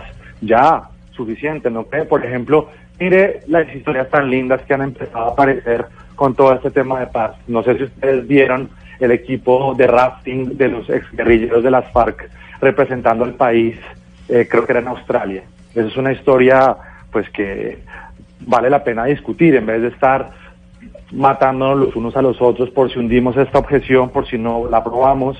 El tema del otro día del, del desmayo que tuvo el senador José Obdulio Gaviria, quien lo pues quien acudió a su a los primeros auxilios de inmediato fue un exguerrillero de las FARC. Esos son los temas que de verdad deberían salir a relucir y no simplemente pues el odio visceral del uno contra el otro a ver si eh, nos tiramos aprobamos el proceso de paz. Martín, el otro día, eh, cuando se anunció lo de la JEP en torno a Jesús Santrich, después de la renuncia del fiscal Néstor Humberto Martínez, Colombia vivió pues una semana muy convulsionada. Y me preguntaba un amigo mío y me decía, eh, Camila, y en estos momentos, ¿en dónde está nuestro premio Nobel de la Paz? ¿En dónde está nuestro premio Nobel de la Paz para hablar y ayudar en medio de esta coyuntura? Ustedes, y lo vimos a través de las redes sociales, de Instagram, de Twitter, etcétera, etcétera, acompañaron a su papá en la recepción de, ese premio Nobel eh, de la Paz. ¿Por qué en medio de esa convulsión, digamos, eh, su papá no apareció, no como expresidente, sino como Nobel de Paz que es, en un momento tan difícil que vivió Colombia la semana pasada? Mi papá fue muy claro a la hora de hacerle una promesa al pueblo colombiano de no interferir en la política actual. Él sabe, nosotros sabemos qué es eh, o cuán tormentoso puede llegar a ser que un expresidente le esté respirando uno en la nuca día y noche, trino tras trino. Eso la verdad es que no le, no le conviene a nadie. Hay un chiste por ahí que yo vi en redes sociales que es... Eh, ¿por qué le seguimos pagando la pensión a los expresidentes si no se han retirado? Entonces yo creo que eh, en concordancia con su promesa, mi padre se ha hecho un lado, él está ahora dedicado a otros temas, estuvo hace poquito en Etiopía, invitado por el grupo de los Elders en el reemplazo de Kofi Annan, quien murió hace muy poco, eh, está dando conferencias a nivel mundial, en este momento yo creo que está en Bogotá, se dirige a graduar 40 líderes regionales dentro de su fundación que lanzó hace muy poco. Entonces yo creo que hace bien. Imagínense otro expresidente tuiteando, otro expresidente debatiendo, otro expresidente, perdóneme la expresión, jodiendo. Yo creo que ya tenemos suficientes en el panorama. Pero usted dice otro expresidente eh, molestando trino tras, trino, porque nosotros lo vivimos y supimos que era eso de tener que aguantarnos trino tras trino, críticas, oposiciones, polarización, etcétera y demás. Pero su papá no está trinando claramente y no se está pronunciando públicamente porque cumplió con esa promesa que le hizo a los colombianos. Pero sus hijos sí, sus hijos sí están trino tras trino, criticando muchas veces eh, lo que está pasando actualmente y tal vez, yo no tengo ni idea por qué lo bloquearon a usted ni mucho menos, pero tal vez esa fue la razón del, eh, del, del presidente Duque de bloquearlo, de decir, oiga, ya no me aguanto este San Benito, pues lo bloqueo porque trino tras, tras trino me están criticando. Eh, Camila, yo creo que mi nombre es Martín, mi nombre no es Juan Manuel. Entonces, eh, mi papá tomó una decisión de apartarse. Yo eh, muchas veces difiero con mi papá en algunas cosas. No quiere decir que lo que yo diga mi papá me lo está diciendo clandestinamente, que es lo que mucha gente hay veces cree que es que a través de sus hijos mi papá se está expresando. No, nosotros somos libres de escribir, de opinar, de decir lo que queramos. Entonces, Martín Santos es una persona, Juan Manuel Santos es otra. Y ya que usted piensa diferente a su papá y nos lo está diciendo, entonces me lleva a preguntarle lo siguiente, porque usted nos acaba de decir, hay saboteadores de la paz en Colombia, hay gente que no quiere que se sepa la verdad de lo que sucedió en el conflicto armado. La semana pasada fue una semana muy dura por cuenta de la renuncia del eh, fiscal Néstor Humberto Martínez, quien muchos eh, han dicho que no quería eh, que, la, que la JEP fuera exitosa. Y ahí nos acordamos eh, otros tantos que quien ternó a, Néstor Humberto Martínez fue Juan Manuel Santos, quien al final eh, tomó la decisión de meterlo dentro de esa terna a pesar de que no estaba Néstor Humberto Martínez dentro del concurso que hicieron ustedes eh, en, en la presidencia de la República, liderado por la doctora María Lorena Gutiérrez, que a pesar de que Néstor Humberto Martínez no estaba ahí, y no, no obtuvo las mayores calificaciones, su papá igual lo ternó. ¿Se arrepiente? ¿O sea, usted cree que fue un error haber ternado y haber hecho que Néstor Humberto Martínez llegara a la fiscalía, sobre todo viéndolo o viendo sus últimos, sus últimas actuaciones en torno a la JEP y al proceso de paz? Esa pregunta hágasela a la persona que ternó a Néstor Humberto, no me la haga a mí, no tengo ni la más mínima idea. Pero por eso cómo fue, cómo- por eso- no, no, de- no, de verdad. Es que no, no tengo ni idea. Yo ni siquiera estaba en Colombia cuando eso ocurrió. Eh, simplemente sí me da un poco de, lástima que eh, la fiscalía, pues, eh, haya en los últimos meses perdido su, su popularidad. Ojalá tuviéramos una fiscalía eh, mucho más fuerte. Eso de que la gente no le crea a la fiscalía, eso no le conviene ni a la fiscalía, ni al país, ni a las instituciones, ni a nadie. Entonces, eh, si Néstor Humberto Martínez renunció o no renunció y cómo fue el proceso de selección, créame que soy completamente ignorante frente a ese tema y a ese proceso. No, pero a usted le pregunto como ciudadano, porque usted nos acaba de decir que yo soy un ciudadano más como cualquier otro, y por eso le pregunto como ciudadano que estaba dando sus opiniones en torno al proceso de paz y demás, sobre la inclusión de Néstor Humberto en esa terna en su momento. Martín.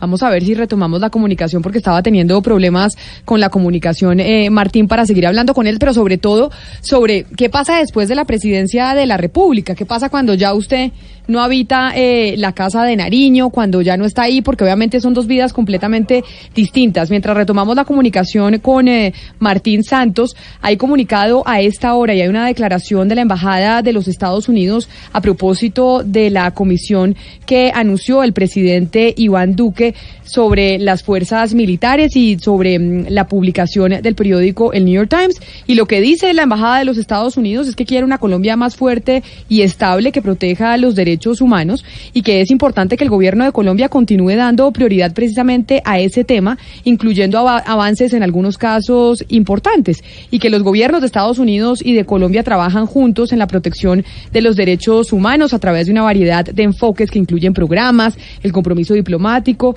etcétera, etcétera. Y dicen que están pues comprometidos a apoyar los esfuerzos de Colombia para fortalecer el Estado de Derecho, promover la transparencia y la rendición de cuentas. Es una comunicación que acaba de emitir eh, la Embajada de los Estados Unidos a propósito del anu- del anuncio que hizo Hoy más temprano, el presidente Iván Duque sobre la comisión para estudiar lo que está pasando dentro de las fuerzas militares. Martín, retomamos la comunicación con usted, ¿ya nos escucha mejor?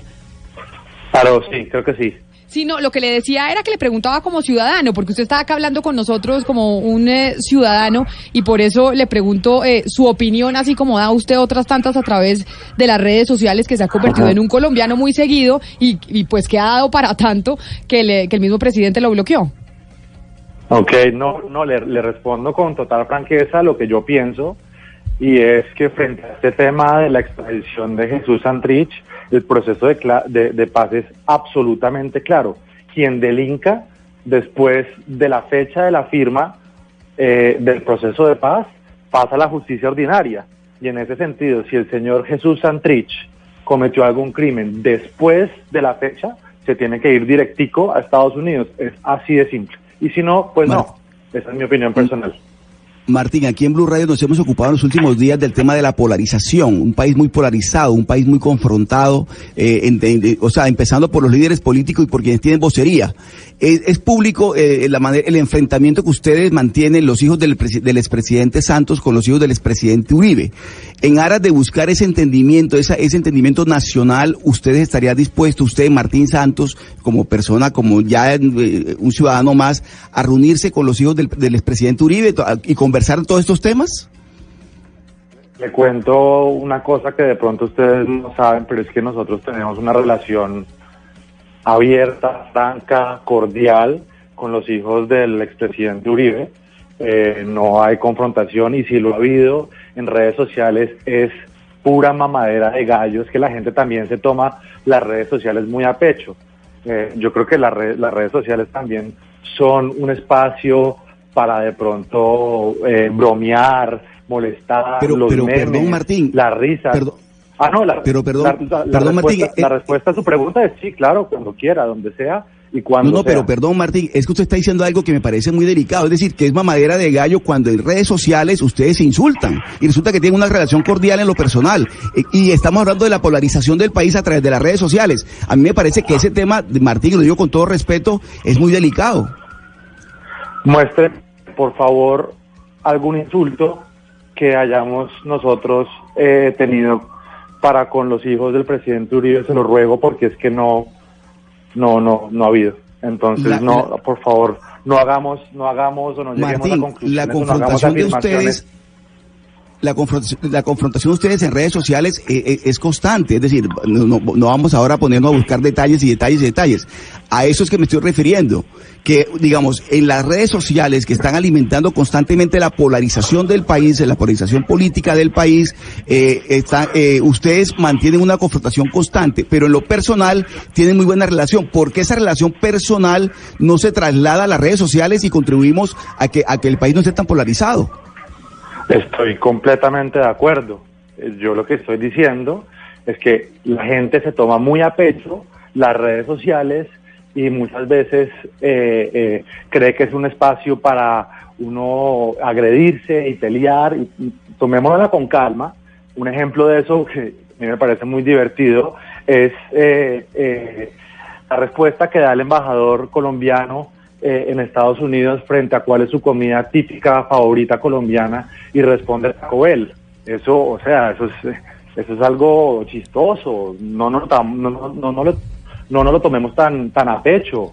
Eh, tampoco es que eh, estemos entonces todos en permanente paranoia a ver quién dijo qué, quién respondió qué, simplemente pues bajarle los humos un poquito, tomarnos las redes sociales más a la ligera y no estar tan pendiente pues de la confrontación porque si no nos vamos a terminar destruyendo los unos a los otros. Martín, usted vivió de cerca la soledad del poder, supo de cerca lo complejo que es gobernar este país y llegamos al punto en el que cualquier cosa que decía su papá, por más buena que, que fuese, le caían encima solamente por ser Juan Manuel Santos. Y uno le, le da la impresión que los roles se invirtieron. ¿Usted francamente cree que el santismo, eh, el santismo, el círculo íntimo, está haciendo ahorita una oposición constructiva?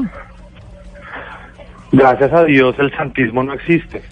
Yo creo que... Bueno, exfuncionarios, tema usted, bueno. Ese tema caudillista no, no, no, no le es sano a las democracias, entonces gracias a Dios el santismo pues no existe. Eh, no, yo creo que los, es más, los funcionarios que trabajaron junto a mi papá, eh, por ejemplo, mire usted, Alejandro Gaviria acaba de quedar nombrado rector de la Universidad de los Andes, ni más ni menos. Mauricio Cárdenas está de profesor en la Universidad de Columbia. Eh, hay algunos que obviamente los invitan a, a, a programas radiales, pero yo creo que el santismo, como lo llama usted, o, o los exministros del gobierno Santos, pues opinarán, pero no están poniéndole ningún palo en la rueda al actual gobierno. Martín, siguiendo en la línea de mi compañero Sebastián, yo quisiera preguntarle a usted que es muy activo en Twitter, ¿cuál es el aporte que usted como ciudadano le brinda a su país en las redes sociales? O sea, más allá de criticar, ¿cuál es su aporte día a día a través de los trinos que hace en Twitter? ¿Qué le, qué le está dando el país? Yo, yo creo que muchas veces cuando el presidente Duque ha acertado, es deber de nosotros reconocerlo. Lo he puesto en varios twitters, por ejemplo, me acuerdo un día que, que inicié de pronto una tendencia eh, a los 100 días de, en vez de criticar, digamos, cada uno lo que creemos que está haciendo bien el gobierno Duque en estos 100 días. Alguna gente me copió, otra gente me dijo pues que me fuera para ya sabemos dónde, pero yo por ejemplo ese día respondí que a mí me gustaba mucho el tema del gabinete paritario, que fuera por primera vez mitad mujer, hombre. Entonces, es bien la crítica de vez en cuando, perdón, está, está bien criticar, pero también de vez en cuando reconocer eh, los logros de con quien uno tiene diferencias. Yo creo que ese es el aporte que uno debe hacer en redes sociales. No todo el tema, no todo el, tiempo destruya, critique, opaque, eh, agreda, sino cuando uno cree que la otra persona está haciendo una buena labor, reconocerse. Así como, por ejemplo, me acuerdo eh, hace poco que salió el presidente Duque en su gira a Europa y pues sacó pecho por el tema de la entrada de Colombia eh, a la OTAN. Eso yo lo felicité y lo aplaudí. Eh, Martín, aquí estamos hablando básicamente de estrategias de comunicaciones, de cómo eh, las personas que tienen visibilidad hacen sus comunicaciones. Cuando usted trina, antes de trinar, ¿qué tanto se autocensura? Eh, es decir, ¿qué tanto coge el freno de mano y decir, no, mejor en ese tema no me meto? ¿Cuáles son esos temas que, que de pronto lo piensa un poco más? Y, y cuéntenos si alguna vez eh, lo han regañado en la casa por o le han llamado la atención por algún trino Ajá. que no ha sido muy, ace- muy acertado, que Sí. le han dicho, bueno, aquí se descachó. Yo creo que muchas veces, y eso es un consejo que se lo doy a todo el mundo, no solamente en redes sociales, sino en el diario vivir, y es que antes de actuar, eh, contar hasta 10, eh, reflexionar, obviamente uno tiene un temperamento volado y uno dice cosas que uno no haya querido decir, eh, y obviamente pues en la casa a veces pues me he pasado de la raya como nos ha pasado absolutamente a todos, y es justo agachar la cabeza, reconocer que uno cometió un error y aceptarlo. Por ejemplo, ustedes una vez eh, se habrán dado cuenta, eh, yo estuve muy en desacuerdo con el movimiento de una de las leyes que le eh, permitía a las parejas del mismo sexo adoptar eh, por parte del Centro Democrático. Y ahí eh, mencioné a mi primo Pedro y entonces la gente pensó que es que yo lo estaba sacando del closet. Eh, la verdad es que eso es completamente falso, tenemos la mejor relación, simplemente que no entendía cómo un papá puede estar en contravía de los derechos de un hijo. Entiendo que eso es un ámbito completamente privado, pedí mis disculpas, pero eso es un caso, por ejemplo, de no haber contado hasta 10 antes Y siguiendo con la línea de mi compañera Ana Cristina Martín, ¿en qué ha cambiado eh, ese manejo de las redes sociales suyo, de lo que dice públicamente, después de que salió su papá de la presidencia? ¿Algo cambió o no? Antes usted cuando estaba su papá en la casa de Nariño se contenía más y le jalaban las orejas y le decían, oiga Martín, haga el favor, háganos el favor y no diga cosas porque eso afecta directamente a, a su papá el presidente y al gobierno. Eh, la verdad es que ha cambiado muy poco. Eh, yo no nunca me han puesto restricciones frente a cómo manejo mis redes sociales. De pronto sí era un poco más cauteloso porque mi papá estaba ejerciendo pues de presidente, pero la verdad es que el tránsito no ha sido abrupto y no, no ha cambiado tanto. Oye, ya que estamos hablando entonces, eh, es viernes y estamos hablando de, y le pregunto yo sobre los cambios, que usted dice, no, realmente trino exactamente igual ahora que, que mi papá está de expresidente a como cuando mi papá era presidente. Ahora que ya no, no están en la casa de Nariño, eh, sí que ha cambiado para ustedes. No, en eso Camila, eh, la vida es otra, la verdad. Nosotros, mi papá ha sido funcionario público desde que yo tengo memoria, más de 25 años. Eh, entonces recuperamos a nuestro papá. Nosotros no podíamos compartir un fin de semana entero con él casi nunca. Es más, nunca. De pronto por allá en Navidad o en Semana Santa. Eh, el tiempo en familia obviamente lo valoramos muchísimo más y ahora que mi papá pues está de abuelo, obviamente la, su nieta, mi sobrina Celeste, cayó como una bendición, entonces eso nos ha unido muchísimo más. Eh, tenemos, por supuesto, mucho, mucho menos presión, menos preocupaciones. Eh, la prensa ya la lee uno mucho menos, entonces pues el estilo de vida obviamente ha cambiado muchísimo más en temas de, de privacidad. Uno ya puede caminar a donde uno quiera, a la hora que quiera, tomarse el trago que uno quiera, bailar con la persona que uno quiera, sin estar pues en el ojo del huracán en el que estuvimos ocho años mientras mi papá fue presidente. Oiga, ya que habla usted de su sobrina y de su nieta, eso me lleva a preguntarle sobre una entrevista que le hizo nuestra compañera Vanessa de la Torre aquí a su mamá, en donde ella decía que quería tener más nietos y otra vez a través de las redes eh, sociales eh, usted dijo que no había con quién. Y bueno, las redes sociales se revolucionaron y una cantidad de mujeres en Colombia dijeron, yo me postulo para ser eh, la mamá del nuevo nieto de, de, la esposa del presidente de Santos, de doña Tutina de Santos. ¿Cómo así que no hay con quién, Martín? Si, si a usted, eh, pues, eh, candidatas y mujeres que, que, quieran estar, que usted no le deben eh, faltar, ni mucho menos. Eh, Camila, ese es un caso, por ejemplo, de un uso más divertido, eh, más alegre de las redes sociales. Entonces, uno sí puede mezclar el tema de la política, pero también da paso eh, para, para discutir otros temas y para hacer chistes y para reírse. Yo antes seguía muchas cuentas eh, de políticos y de, y de eh, periodistas, pero últimamente sigo más cuentas de chefs, de personas que viajan por el mundo, de temas así. Entonces es un consejo que yo le doy a todas las personas, diversificar su Twitter. Frente a la pregunta que usted me hace, eh, yo tengo 30 años, eh, siento mi, y, mi, y mi opinión personal es que uno debe vivir eh, lo que más pueda, conocer lo que más pueda, estudiar lo que uno más pueda, recorrer lo que uno más pueda, antes de uno encontrar esa persona con la que va a convivir el resto de, de la vida. A mí esa persona no me ha llegado, eh, mi mamá espera que llegue pronto, yo no tengo ningún afán frente al respecto. Martín, hablando de cuentas divertidas, ¿por qué uno nos dice tres cuentas divertidas que usted diga, eh, vale la pena leer, eh, seguir esta cuenta? O sea, tres nacionales o internacionales que usted siga en redes sociales y que usted nos pueda aconsejar, eh, porque, porque nos hacen ver una, una cuestión distinta, aparte de toda esta confrontación y todo lo demás. Pues a mí, indiscutiblemente, me parece el rey de los reyes de la sátira en redes sociales, Daniel Samper. Eh, es una forma de hacer política divertida.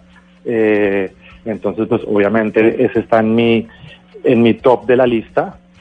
Eh, otras, otras cuentas que, que, a mí, que a mí me gustan, por ejemplo, una internacional de un señor que se llama Ian Bremer, que es el director de, de Eurasia, de una firma consultora política, también tiene muy buenos tweets. Eh, y pues obviamente de vez en cuando, eh, no sé, seguir redes, por ejemplo, de un amigo mío que se llama Christian Byfield, que decidió coger su maleta, empacar sus cosas, irse de viaje dos años por el mundo, eh, tomando fotos, viviendo debajo de un pedazo de cartón. Entonces, ese tipo de cuentas son las que a uno, verdad, pues le debería interesar. Martín, y ya siguiendo con, eh, con estos temas, ya no del, del Twitter, sino de su vida, me piden acá algunos oyentes a través de las redes sociales nuevamente que le pregunte, oigan, ¿por qué decidieron estar por fuera de Colombia? ¿Por qué no, eh, si las cosas están también, ¿por qué no, por qué no decidieron estar aquí en, eh, en nuestro país? Eh, mi papá, mi mamá, mi hermana y mi hermano viven en Bogotá. Yo estoy, es más, terminé la semana pasada mi maestría. Me vine a estudiar eh, hace dos años a la Universidad de Columbia. Mi intención es eh, hacer mi carrera profesional acá mientras pueda, mientras la visa me lo permita, pero mis hermanos y mis papás viven en Colombia. Entonces, de pronto, eh, un fake news que circulaba por ahí otra vez en cabeza de nuestra amiga la senadora Cabal es que mi papá se había ido a vivir a Londres y se había comprado una casa y se había ido en el avión que había comprado mi mamá. Bueno, en fin, eso es completamente falso. Mis papás y mis hermanos sí viven en Colombia. ¿Y usted tiene eh, planeado volver a Colombia cuándo? No, hasta que pueda, hasta que le den trabajo en Estados Unidos y ya no pueda quedarse más allá, o cómo va a ser ya que se graduó No, de la yo- universidad. Yo el martes voy a Colombia, voy a estar un mes en Colombia. Yo solamente he visto a mi sobrina dos veces en mi vida. Eh, la, la última vez que la cargué no, no emitía ningún sonido, hoy ya habla, gatea por todas partes, entonces pues voy un mes a encontrarme con mis papás y con mis hermanos y sobre todo aprovechar a mi sobrina que, que está creciendo muy rápido y pues que me ha dado mucha lástima no poder estar a su lado porque los bebés crecen demasiado rápido y ya después me devuelvo y arranco eh, a trabajar acá a mediados de julio en una firma de consultoría. Martín, usted, eh, digamos, con su hermano Esteban, ¿o usted solo ha pensado qué puede hacer desde las redes y qué puede hacer en los medios de comunicación para hacer algo para despolarizar un poquito el país? Yo tengo una idea, no sé qué tan loca sea, pero a mí se me ocurre, obviamente la polarización ocurre en Colombia y en todas partes del mundo, pero yo tengo una, una propuesta, a ver ustedes no sé qué opinan, ¿qué pasa si para las próximas elecciones presidenciales Colombia no elige a un político, elija a un empresario, a un académico, a alguien más técnico, que no genere tanta resistencia. Yo creo que eh, bajo ese panorama, de pronto se le bajan los humos tanto a la izquierda como a la derecha. Yo, la verdad es que pues, Oiga. creo que puede ser una, pro- una propuesta, eh, no sé si descabellada, pero yo creo que alguien que no genere resistencia puede empezar a despolarizar este país. Martín, pero es que eso que propone usted de elegir eh, un empresario, no quiero decir que todos los empresarios sean así, pero es que eso fue lo que hizo Estados Unidos con Donald Trump. No elegir un político, sino un empresario. No quiero decir que todos sean como Trump, pero, pero esa fue la salida y miren lo que salió. Sí, no, de acuerdo, eso es un, ca- un caso muy extremo, pero no sé, buscar alguna manera, algún mecanismo de, de bajarle esta agresividad, porque mire que ya Juan José Chavarría eh, en el Banco de la República dice, mire, la polarización sí, eh, a todos nos afecta, pero es que ya está empezando a afectar la economía y la inversión. Entonces Sí. hay que buscar alguna, alguna manera. Y yo creo que también otra, otra opinión que yo tengo eh, también es que dejemos de darle protagonismo a las personas que están constantemente tratando de agredir y de, y de polarizar y de dividir el país, porque a muchos les conviene la división, porque en la división Claro. triunfan. Entonces, Martín. pues no, yo, Eh, No, no, eh, es que a mí la propuesta suya, pues, me parece interesante, ¿no? La de no elegir un político, sino un académico o un empresario. ¿A quién se le ocurre a usted? ¿Qué nombres Mire, le, es- le es- es parecerían que esa idea- interesantes? esa, esa idea se me, pues yo la he tenido hace un par de, de- de meses, pero con el reciente nombramiento de Alejandro Gaviria yo puse un tuit que eh, tenía un sentimiento agridulce porque sé que va a ser un excelente rector de la Universidad de los Andes, de donde yo me gradué, eh, pero se nos va un candidato presidencial eh, óptimo. Y yo veía como gente, tanto de izquierda como de derecha, decía, oiga, ¿sabe qué? Sí tiene razón. Entonces, eh, incluso pues, el propio Petro lo elogió, eh, Mauricio Cárdenas, que obviamente pues es del Partido Conservador y de la derecha, también lo elogió. Entonces, una Sí. persona que, que básicamente no genere resistencia, que tenga las capacidades técnicas, esté preparado. Yo creo que no estoy diciendo que esa vaya a ser la solución bendita y eterna de la polarización en Colombia, pero eso sí puede llegar a ser una manera distinta de tratar de abordar esta, esta Sí, problemática. pero ¿quién podría ser? Bueno, Gaviria es, es una buena opción, Alejandro, quiero decir, pero pero ¿quién más? eh, ¿A quién más se le No, usted a la mente? eso sí Me, me- me to- me tocaría sentarme a pensar porque no tengo, no tengo a nadie en la cabeza. Por ejemplo, mire, hay una persona que a mí me gusta mucho. eh, es un joven, Luis Ernesto Gómez, creo que se llama, ¿cierto? Sí, sí, sí, Luis Ernesto Gómez, que era del Partido Liberal y que hoy está de candidato a la alcaldía de Bogotá. Sí, exacto. Luis Ernesto hombre de las es una persona, el hombre de los Converse, tal cual. Mire, es una persona que incluye, no divide, entiende, obviamente pues eh, hasta ahora está incursionando en su vida política, pero un perfil así, una persona que, que, intente eh, unir y no dividir y que no tenga pues tan marcado alguna tendencia política o algún interés secundario, pues que ya sabemos que todos los políticos lo tienen, una persona como con ese perfil. Oiga, Martín, nos parecía importante hablar con usted, saber, usted publicó eh, el trino del, del bloqueo del presidente Duque, eso dio para, obviamente, debates incluso constitucionales y constitucionalmente el presidente de la República puede bloquear o no a un ciudadano del común. Y nos parecía importante tener esta charla con usted hoy eh, viernes, pero sobre todo usted que ahora, después de, mm, de la salida de su papá de la Casa de Nariño, pues se ha vuelto un tuitero muy activo y es activo y tiene muchos seguidores y acá el doctor Pombo le, le reconoció incluso un trino fuera de micrófonos. Sí, buen trino el que dice la universidad, algo así pues, eh, la Universidad de los Andes gana un muy buen rector y el país pierde un buen presidente. Eh, y, y muy, muy lúcido el trino. Oiga, ¿le puedo preguntar a mi colega mire, mire, una no, un última segundo, pregunta? Un segundo, un segundo, no, Sí, un segundo, un segundo, porque eso refleja exactamente lo que yo estoy tratando de decir. Yo, pues, eh, lo respeto mucho y, lo oigo constantemente y sé que, por ejemplo, usted eh, tiene una tendencia un poco más centro derecha o derecha en el espectro político y a usted ese tweet le gustó, pero a Gustavo Petro también le gustó. Entonces ahí poco a poco vamos avanzando. Pues Martín, muchísimas gracias por haber estado con nosotros hoy aquí en Mañanas Blue. Feliz eh, fin de semana.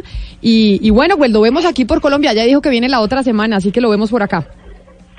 Voy la otra semana. Eh, Camila tampoco se salva de los rifirrafes que ella tiene en Twitter, ya también pues es, es conocido.